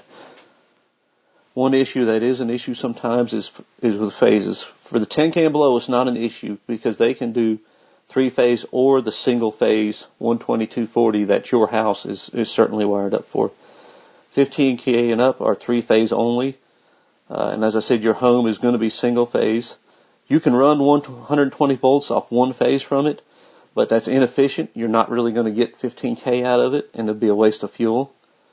Uh, and if you need a 15k genset, you know, odds are you're going to have some 240 volt appliances, a well, a pump, some kind of heating or air conditioning that you're running because to need that much more power. And from the three phase set, you can run two phases, but you're only going to get 208 volts. 208 not going to cut it. So you'll have to convert them to single phase. Uh, that used to be a well kept secret. Only a few people knew how to do it, but somebody finally put a, a video up on YouTube showing exactly, and I get, sent Jack the link for the show notes on that. But a 15K is a big generator. I would think long and hard before I went and got a 15K and converted it. Do I really need a 15K to do everything? You know, if you're doing a, analyzing the load for your house, yeah, you might need a 15K if you're running the well pump and the heat pump and your stove at the same time. But you know, you're better off just saying, all right, I'm not going to pump water at the same time I got the, the, the stove on or something like that and go down to a smaller one. You'll get a much smaller package and you'll use a lot less fuel. Using these on your house, once you have a single phase load for any of the gensets, it's just a matter of a transfer switch, just like any other load. The only thing is you cannot rig the military ones for an automatic start. You will have to go out and, and manually start them when you need them. Hope this helps with some people and answers some questions. I know it's a lot to, to squeeze into a few minutes here, but if anybody has any questions, you can reach me through my website or I'll be watching the show notes for this episode. So just drop me a question there and we can definitely get it answered. Thanks again for the question and thanks for all you do, Jack. And now it all makes sense. That's just great advice from a guy that's been doing it for a long time. I'd say Tim has been working on military equipment, everything from construction equipment to vehicles to generators, uh, before many of the people that listen to the survival podcast were even born. And no, that does not make him old. He's about my age, and I refuse to be old even though I have a grandson that calls me Papa Jack. Anyway, next up, I want an update from the Duke of Permaculture himself, Mr. Paul Wheaton. What is going on in the dukedom of Wheatonville in the last two weeks while we've been away, Paul? Hi, Jack. This is Paul Wheaton from Permies.com with another update from Wheaton Laboratories in Montana. Uh, our compost pile that heats water for the showers using the Jean Pain technique. Um, it's nearly scalding hot but it doesn't last very long. So we need to get the pile hotter, hotter, hotter, and and we believe that the primary recipe for this is that we need more people to pee on it. So um, right now we are making a lots, lots and lots of urine contributions. I I think it's going to be much, much hotter here in a few more days. Um, Ernie and Erica Wisner were here. Uh, they did play with rocket mass heaters. Um, but we, uh, uh, I think the big thing that, to announce is that when we're looking at wofati 0.7, um, I was talking about just adding a second wall for the insulation because this upcoming winter will be the first true test of wofati 0.7 to see if the wofati design has uh, potential for uh, the annualized thermal inertia.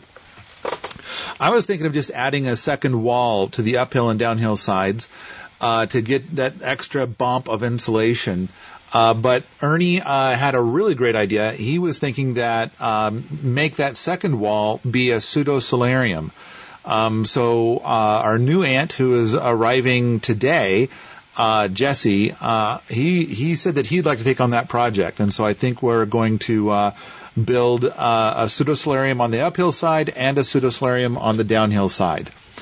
Uh, another big item is that this uh, this junk pole fence design that we came up with uh, a few months ago has turned out to work really well, and so uh, our current ant Evan uh, is making a pig fence using this design. Uh, now, got to point out that this is wood that is typically thrown in a slash pile and burned. It's considered by most people to be too small to use for firewood. Um, and uh, if you just leave it there, it, it does tend to die and dry out and make a great place for forest fires to come through. So the government actually pays people to go and, and hack it all out. Um, and then what most people do is they, they throw in a, a big slash pile in the wintertime, they, they burn it and they'll, it'll be all smoky in the wintertime around here. So I think this is a great way to use this wood instead of just burning it out in the field. Uh, of course, you know, you could use it in a rocket mass heater or in hugelkultur or something like that. But um, uh, we're coming up with a variety of different uses for it uh, because we just got so much of it. Uh, around here, and I think a lot of I think a lot of people around have a lot of this kind of wood available to them, um, and it, they, we just need to find something uh, for for using it. The junk pole fence, you can make a hundred feet of fence for about two to five dollars in materials. Uh, we got a great big thread about it. Just, uh, I think if you just Google junk pole fence, it should probably show up. Uh, our PDC is now two days away. Uh, it starts on Sunday morning. Um, there are about a dozen people here who arrived early, uh, helping with projects and preparation. And speaking of helping with projects, the berm shed is going up. Um, yesterday, all the vertical poles were put in. Uh, and uh, uh, today the berm wall is going in, and so I was just down there a little bit ago, uh, and they've got some real good progress on the uh, on the berm wall. Um, uh, we're still on target to get a hundred, or not. I'm sorry, not a hundred, but a thousand square feet of shed space. 1,500 square feet of shed space if you include the space underneath the eaves um, for under $200. And it will make the backside be, you know, effectively a, a kind of invisible. So it'll look like a berm on the backside. Um, next item is that we had this idea for people with dogs. We've got people with dogs coming here and uh, they keep needing to either tie them up, put them in a car, or right now we've got a few dogs in wofati 0.8, and um, and it's kind of like, well, how can we better facilitate people with dogs on our farm? Now, of course, when people are at home, then they usually have a backyard that's fenced off. And so we got this idea of basically making a fenced off area, possibly with the junk pole fence stuff. Um, and dog people could build it. So the dog people come and they got their dogs and they could build like something about the size of a small backyard. Uh, that would include a bunch of shrubs and trees and stuff. Um, and then, uh, then when more dog people come and they use it, they might be able to basically make a paddock on it. So I've never heard of anything with dogs doing a paddock shift system. But one of the ideas was to, instead of like having people pick up the dog poop, to cover it in a bunch of sawdust. And so then once there's like lots of sawdust piles, well, move the dogs to the next paddock. And then, um, you know, the, the, the sawdust piles will, you know, rot and decompose and go away. Um, and then, you know, maybe a couple of months later, they'll be back at that paddock again, and, you know, those piles will theoretically be gone. It's an experiment, something to try. Uh, I made an enormous thread at Permies.com uh, called 10 Skiddable Structures. So we do a lot of this stuff where we build different kinds of sheds and buildings on skids, and then we can drag it around the tractor. Um, and this is not including the stuff that we've done for chicken pins. This is this is just other other larger things. So um, somebody asked the question of like, well, why would you want to have a skiddable structure? And uh, I think it's really good for changing your mind. Um, you know, moving things around, redesigning your systems. Um, or you know, like uh, I, I like that bee hut facing over there, but now I want to move it ten feet to the left or something like that. When the when our really amazing bee hut went in, um, it wasn't facing quite the right direction, so we easily rotated it about 20 degrees. Um, it's also good for animals that poop in their structure, so you know goats and cattle and horses. Then uh, what what they do is is like once instead of going and, and uh, mucking out a shed, then you just move the shelter somewhere else, and then it's instantly clean again. Uh, it's great for paddock shift systems, so you can move the shed from paddock to paddock. Um, and it can also be built in one place, like near the shop, and then positioned in another place, like way out in the back 40. Um, so out of the 10, the 10 skiddable structures, we have two pig shelters, two bee huts, two poopers, uh, one shower with multiple shower stalls, one wood shed, and one poop sled, uh, and a little sh- uh, sled, tiny little sled that holds a battery and the electric fence stuff that we can drag around. So these are all things that already exist, that have already been built. We got loads of pictures uh, showing off uh, how it's done. It's it's I think for most folks who've built a, a few things, this is uh, pretty simple stuff. But um, for those people that are, might be new to it, and we've had a lot of people come, and this is apparently is an enormous interest to them as these skiddable structures. Um, oh, did I mention the? Uh, we've got a little cabin. Uh, we call it the um, uh, the porta cabin uh, and then eventually got renamed to the Love Shack. So there's one more on there um, that that we have, and so people are powerfully interested in this.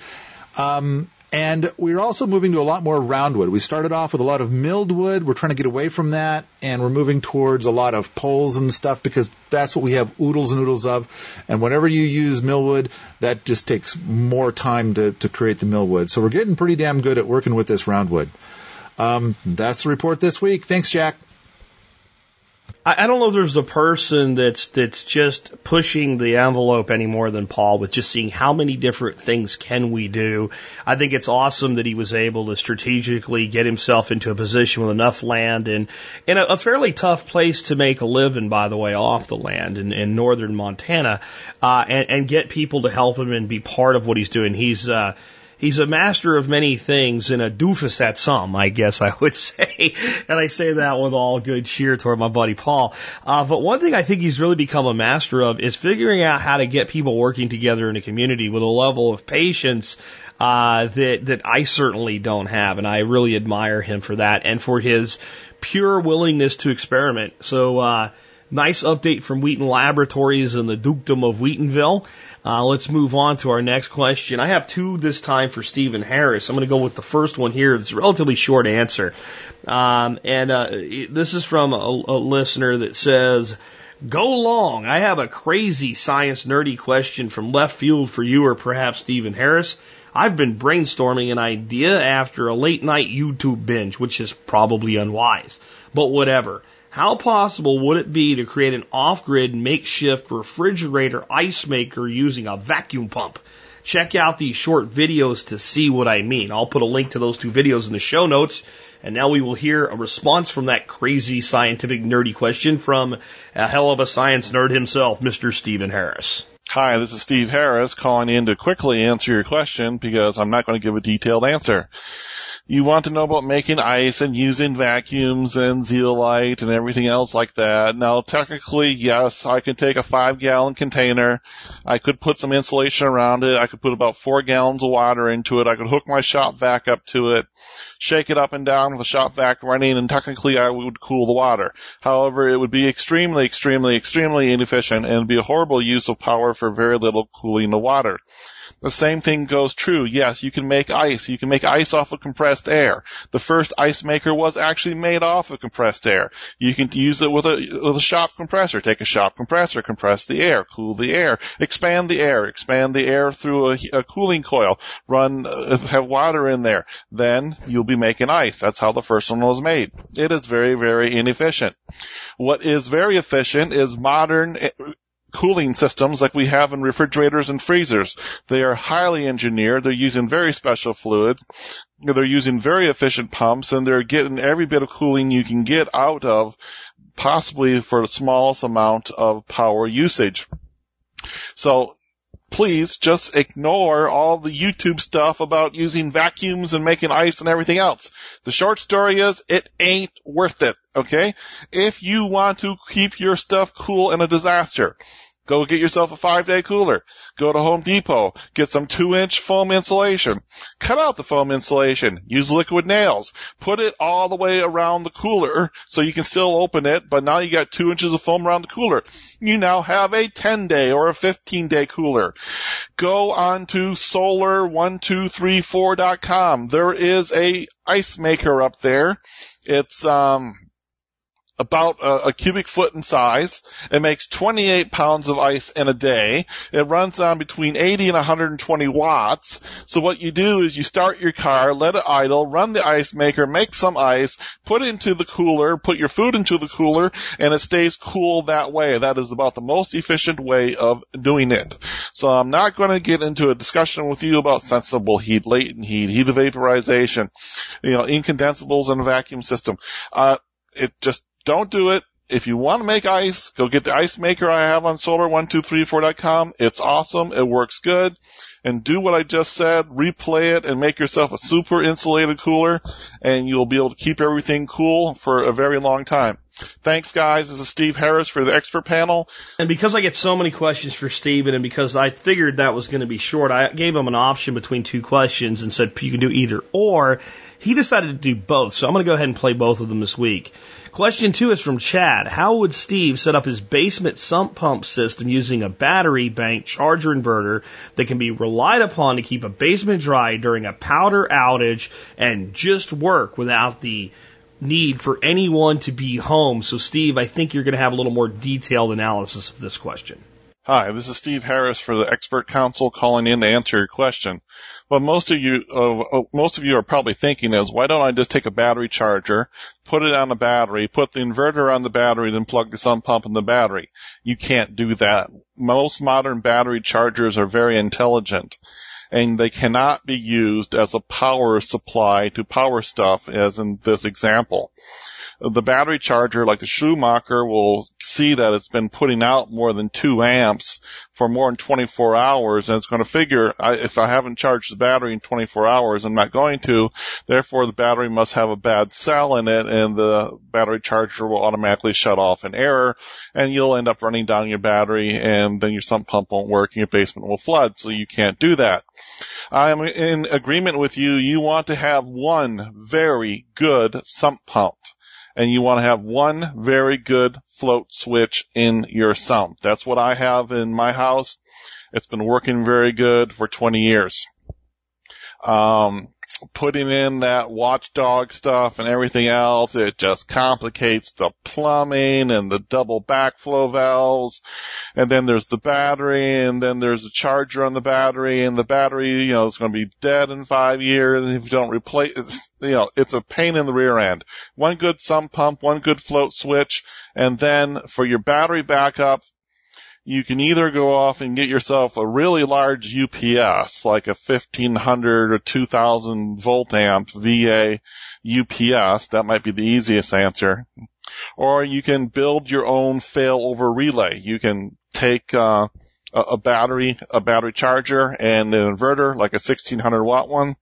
And that is your battery bank in your basement. You can, you can use it for your house and other lights and other emergencies. But if you want it to power the sump pump, you got to make a failover relay. So you got to take a 120 volt relay. You're going to have to build this. You take the relay and you solder on uh, an electrical cord to it, and you, that goes into the regular house outlet. And when that uh, house is working, the relay is energized, and through those energized contacts, you then power your sump pump. When the house power fails, the relay goes click and it f- falls over and the contacts that are now energized are coming off of your inverter on your battery bank. That's the hard way to do it. The easy way to do it is you go off and you get a Royal, R-O-Y-A-L power inverter. It is on Amazon. You can find the exact one that I own and I use at battery, B-A-T-T-E-R-Y, 1234.com. It is up near the top of the page. It is a 2000 watt inverter and sorry, I just got uh, doing two things here at once and I didn't have the price for you. Okay, and it is approximately $289. And uh, what this is, this is a, oh, I found one for 175. Well, it's even better. Anyways, this is a charger and an inverter and a failover switch all built into one. So you literally plug the inverter into the wall, you plug your sump pump into the inverter, and you plug uh, your batteries into the inverter, and that's it. The, the inver- it's an inverter charger, so it charges your batteries. When the electricity is working, it powers the sump pump from the wall, from the grid, just fine. When the power fails, it goes click and it powers everything off of the battery. And when the power comes back on, it goes click again and powers the sump pump off of the grid. It works very well. It's not a UPS, so it doesn't pick up heartbeat to heartbeat. It takes like a third of a second between the power failure and when it re-energizes. So it'll work very good for you for that. I hope this answers your question. This is Steve Harris for the expert panel. You can get all of my really great stuff I have done with Jack Spirko at Steven, S-T-E-V-E-N, 1234.com. Go check it out. It's a little bit of a treasure trove and I hope you'll enjoy it as much as many other people have. Thank you. So, um, first of all, let me say thank you to Stephen as always for providing the type of answers that I, I don't know a lot of other people I could reach out to and get the quality of answer and the detail of answer that I get from Steve. And even when I do, Steve's one of those guys, it's not just that he can answer this question, it's that he can answer a completely different question with equal detail and accuracy next week that seems to have nothing to do with the core competency required for this one. One of the most diverse people that we have in our audience, our community, and our expert council, so thanks for that. Steve also has a sale right now, and one of the ways you can thank people who do a good job for you is to do business with them when you can. If you've been thinking about adding either a power pot to uh, be able to charge your, uh, your your accessories and batteries from heat when you're cooking in a grid down situation, or a rocket stove to cook in a grid down situation, Steve has a real special deal right now on the rocket stoves and the Power Pot Pro. Uh, you can find out about that in a post that I've done on today's blogs. Check that out, 10% off. This is not MSB only only. This is for everybody. And while Steve is an MSB sponsor, he generally doesn't do MSB discounts for large, bulky items because he's more of an information guy when it comes to the stuff he does discounts on. So this is a unique opportunity to get a discount on a Stephen Harris approved Generation 2 rocket stove. Next up, I have our last question of the day, and this is a deep one because, um, it has a, a generational component to it, and that's always deep. And it's for our professional farmer of the mix, Darby Simpson. We have a lot of agricultural knowledge, but the guy that actually makes a living from his land as a farmer, uh, not just a homesteader or farmsteader, is Darby Simpson. Here's the question. How, and this is uh, from a listener, how should you encourage your children to take over the family farm? Does your family lineage have a connection with farming? I read on Darby's website that he grew up as a seventh gener- on a seventh generation farm, but didn't learn what wasn't taught, uh, but didn't learn and wasn't taught the way. But would still love to hear his answer. Background. My family has been farming for generations except for the last eight years. My family got out of farming about three years after I joined the military.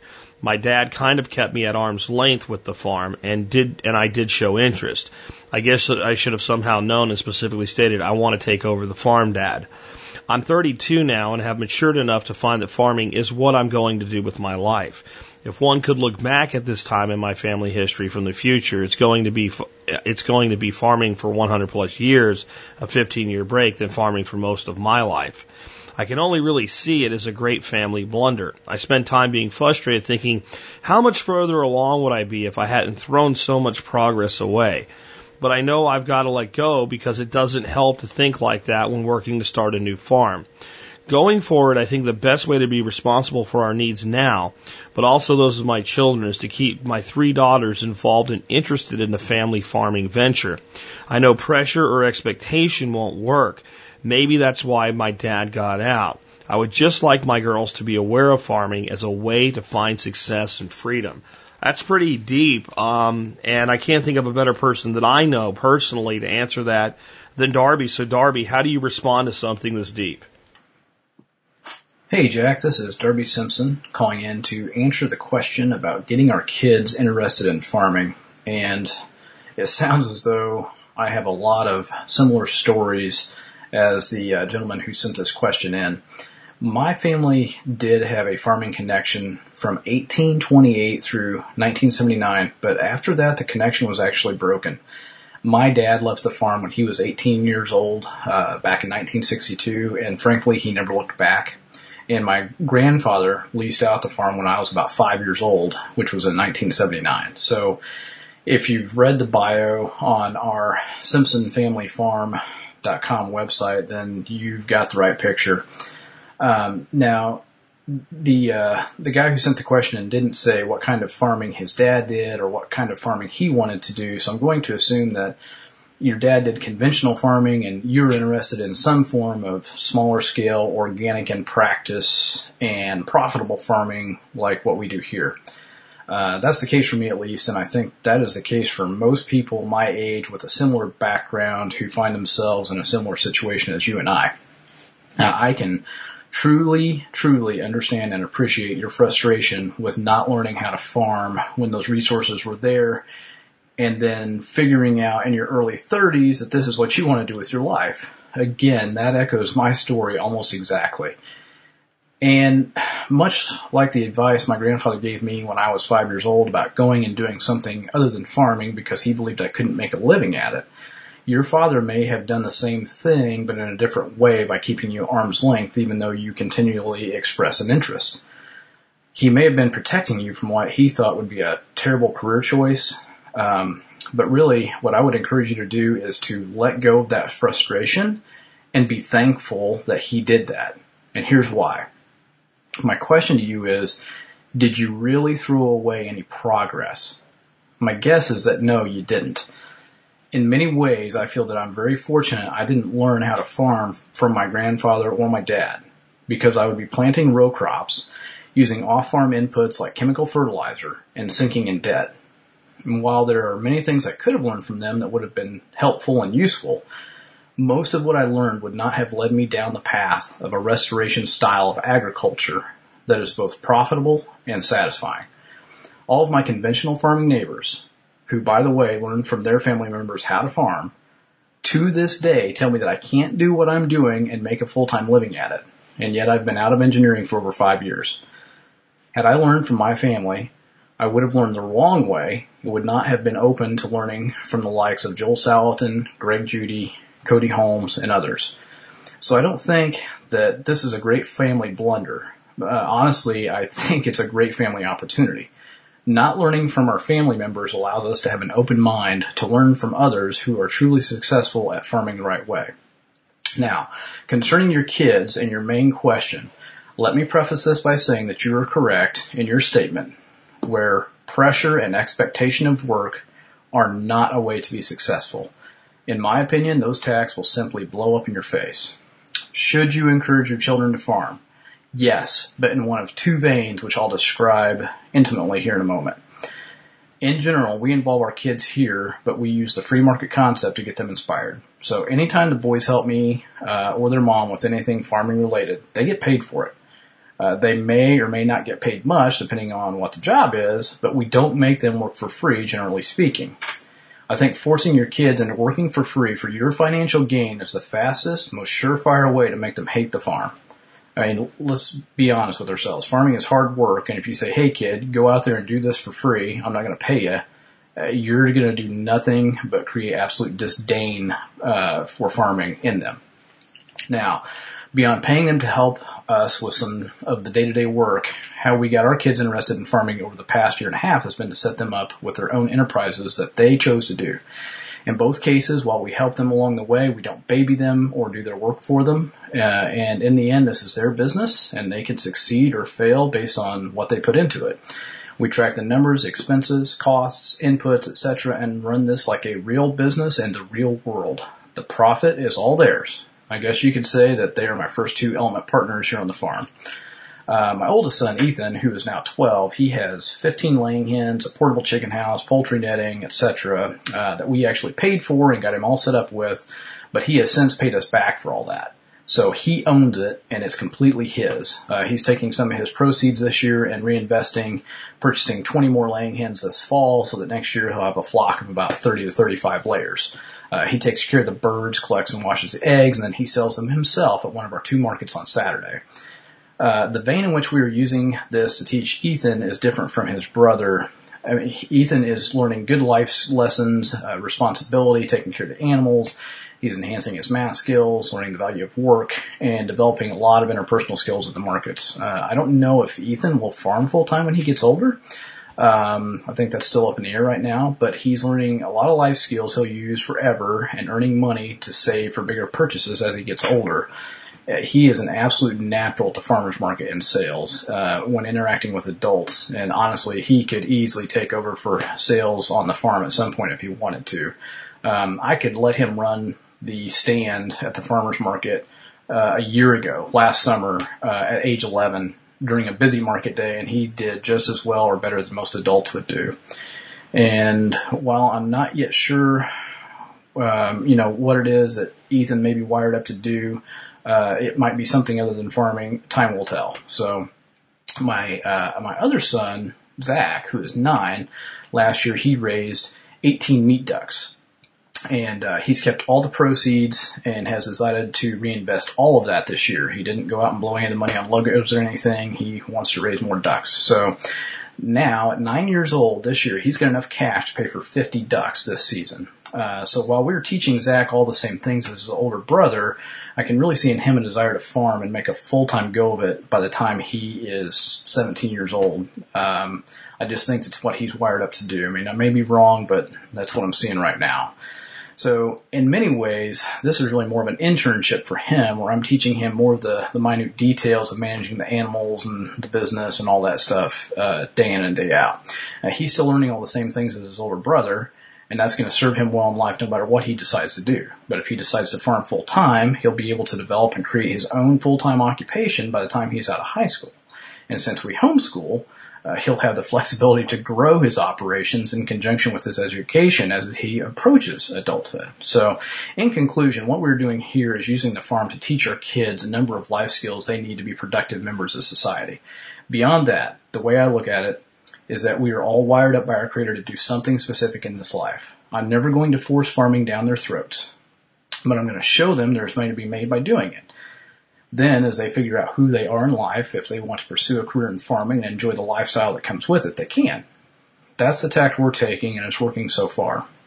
I think the uh, Important thing to remember is that early on your kids will be enticed by the money because they want to earn some money to go and blow on a Lego set or music downloads or whatever. And that's completely fine. It's their money. They earned it. Let them do it. But as they mature, so long as you don't force it down their throats and are open uh, about showing them how they can earn some real money and if farming is something they desire, then they'll just gravitate to it naturally. That's my advice and I say good luck, sir. To learn more about me, please visit my website at darbysimpson.com where you can read lots of free articles on all aspects of farming and running a farm business. You can sign up for my free email blog newsletter that will alert you to new articles if you'd like. For those of you who are seeking more in-depth help, um, I'm also available to do a one-on-one consultation that is custom tailored to your needs for a very reasonable fee. Thanks so much, Jack. Take care.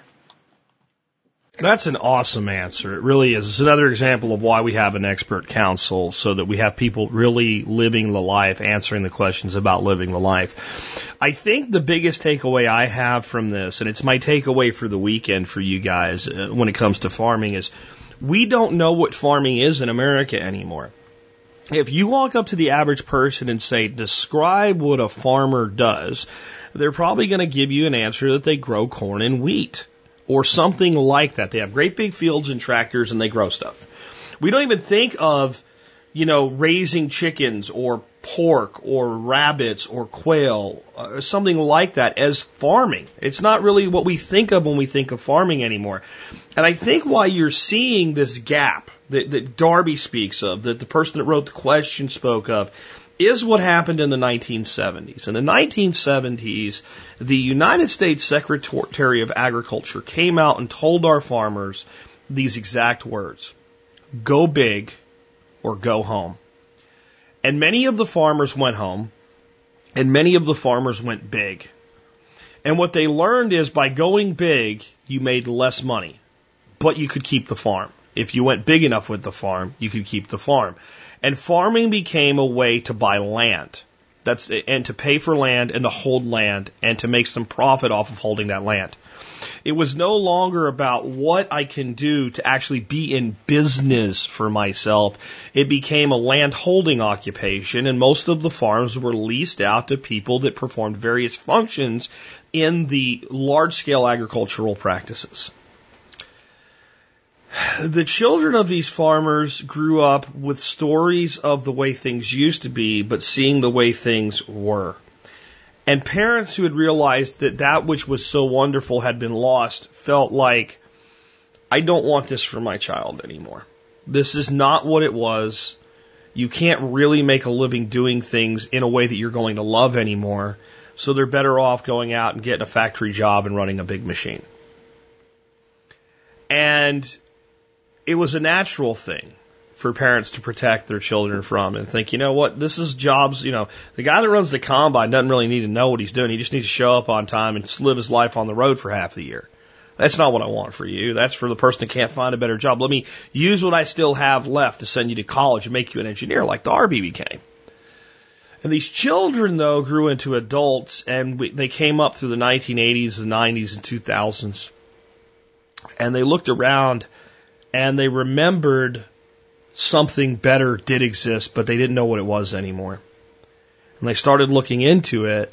They started, and I think it's natural that we research family histories and, and our national history and our regional histories.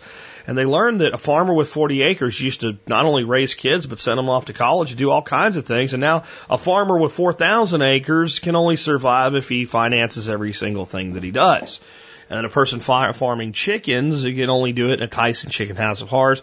And something just didn't ring true. Something wasn't right. And people rediscovered farming and agriculture and what makes people love it. And as they rediscovered it, Darby's right. It's one of the most profound things ever said on the Survival Podcast. They were blessed by parents and grandparents that said, back away from this because they weren't mentally conditioned to believe something was impossible. They came back with a belief that I don't want to do this crap. I don't want to eat chemicals. I don't want to feed people chemicals. I want to do something freaking meaningful. I want to produce real food for myself and my family and my customers.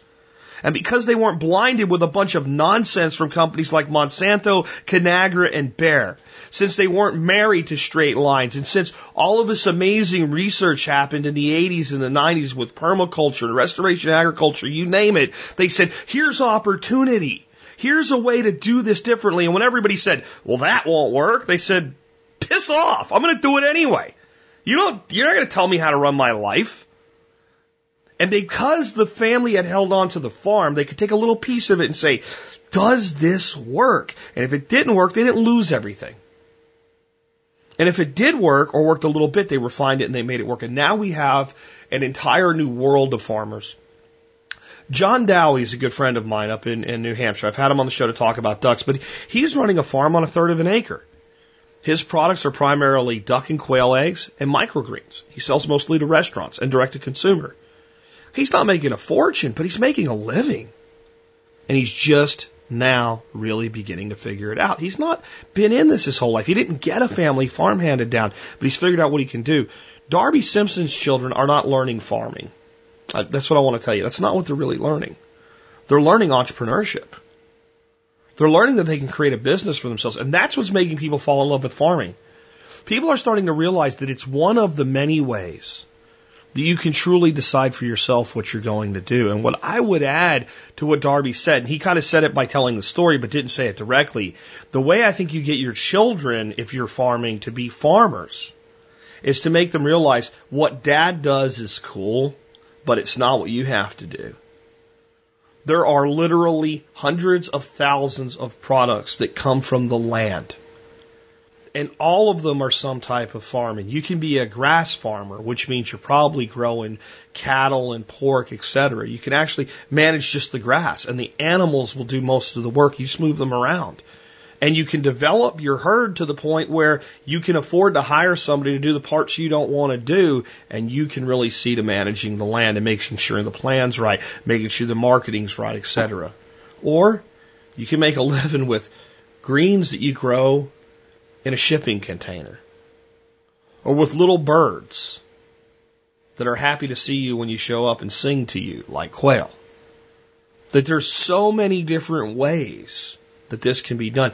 You can put in a, an amazing orchard like Stefan Sobkowiak has done up in Canada and have people come pick their own fruit. And if you do that right, over time you can develop that into an income stream. Or you can develop an amazing farm that, yes, makes some money, but the main thing that you're actually selling is tourism. That you can put in little cabins and people will come just to spend time and get to live the life you've built for yourself for a week or two at a time. That there's so many different ways that you can do this and actually control your own destiny. This is why I think people are coming back to farming. And I think if you want your children to be part of what you're doing, it's important that you give them the freedom to take what you're working on and develop their piece of it their way. I don't think there's a human being on the planet that doesn't crave the opportunity to really learn to do something well, to become a master of it, do it their way, love doing it, and make a living from it. That used to be the American dream. Now we're told the American dream is go to college, get a good job with benefits. Those jobs and those benefits are being eroded. But the source of all wealth, the source of all wealth in this world, the true source is always the earth itself. It's always the planet. It's always natural systems. I don't care if it's a derivative of a derivative of a derivative of a derivative of a financial instrument. Sooner or later, if you trace it back far enough, you remove the natural systems and the entire illusion collapses onto what it is. Everything we have of true value comes from natural systems. And farming is not just about growing stuff. It's about the cultivation, the management, and the conservation of those natural resources. And I'll sum up all of that with how it ends up cultivating people with one of my favorite quotes as I sign off with you this weekend. That is by Masanobu Fukuoka. The ultimate goal of farming is not the growing of crops, but the cultivation and perfection of human beings. If you want your children to farm, cultivate them as human beings on your farm. Don't worry about what they choose to do with it after you've cultivated them. Much as we grow a tree and eventually that tree decides for itself what it's going to become, that's how we have to grow our children.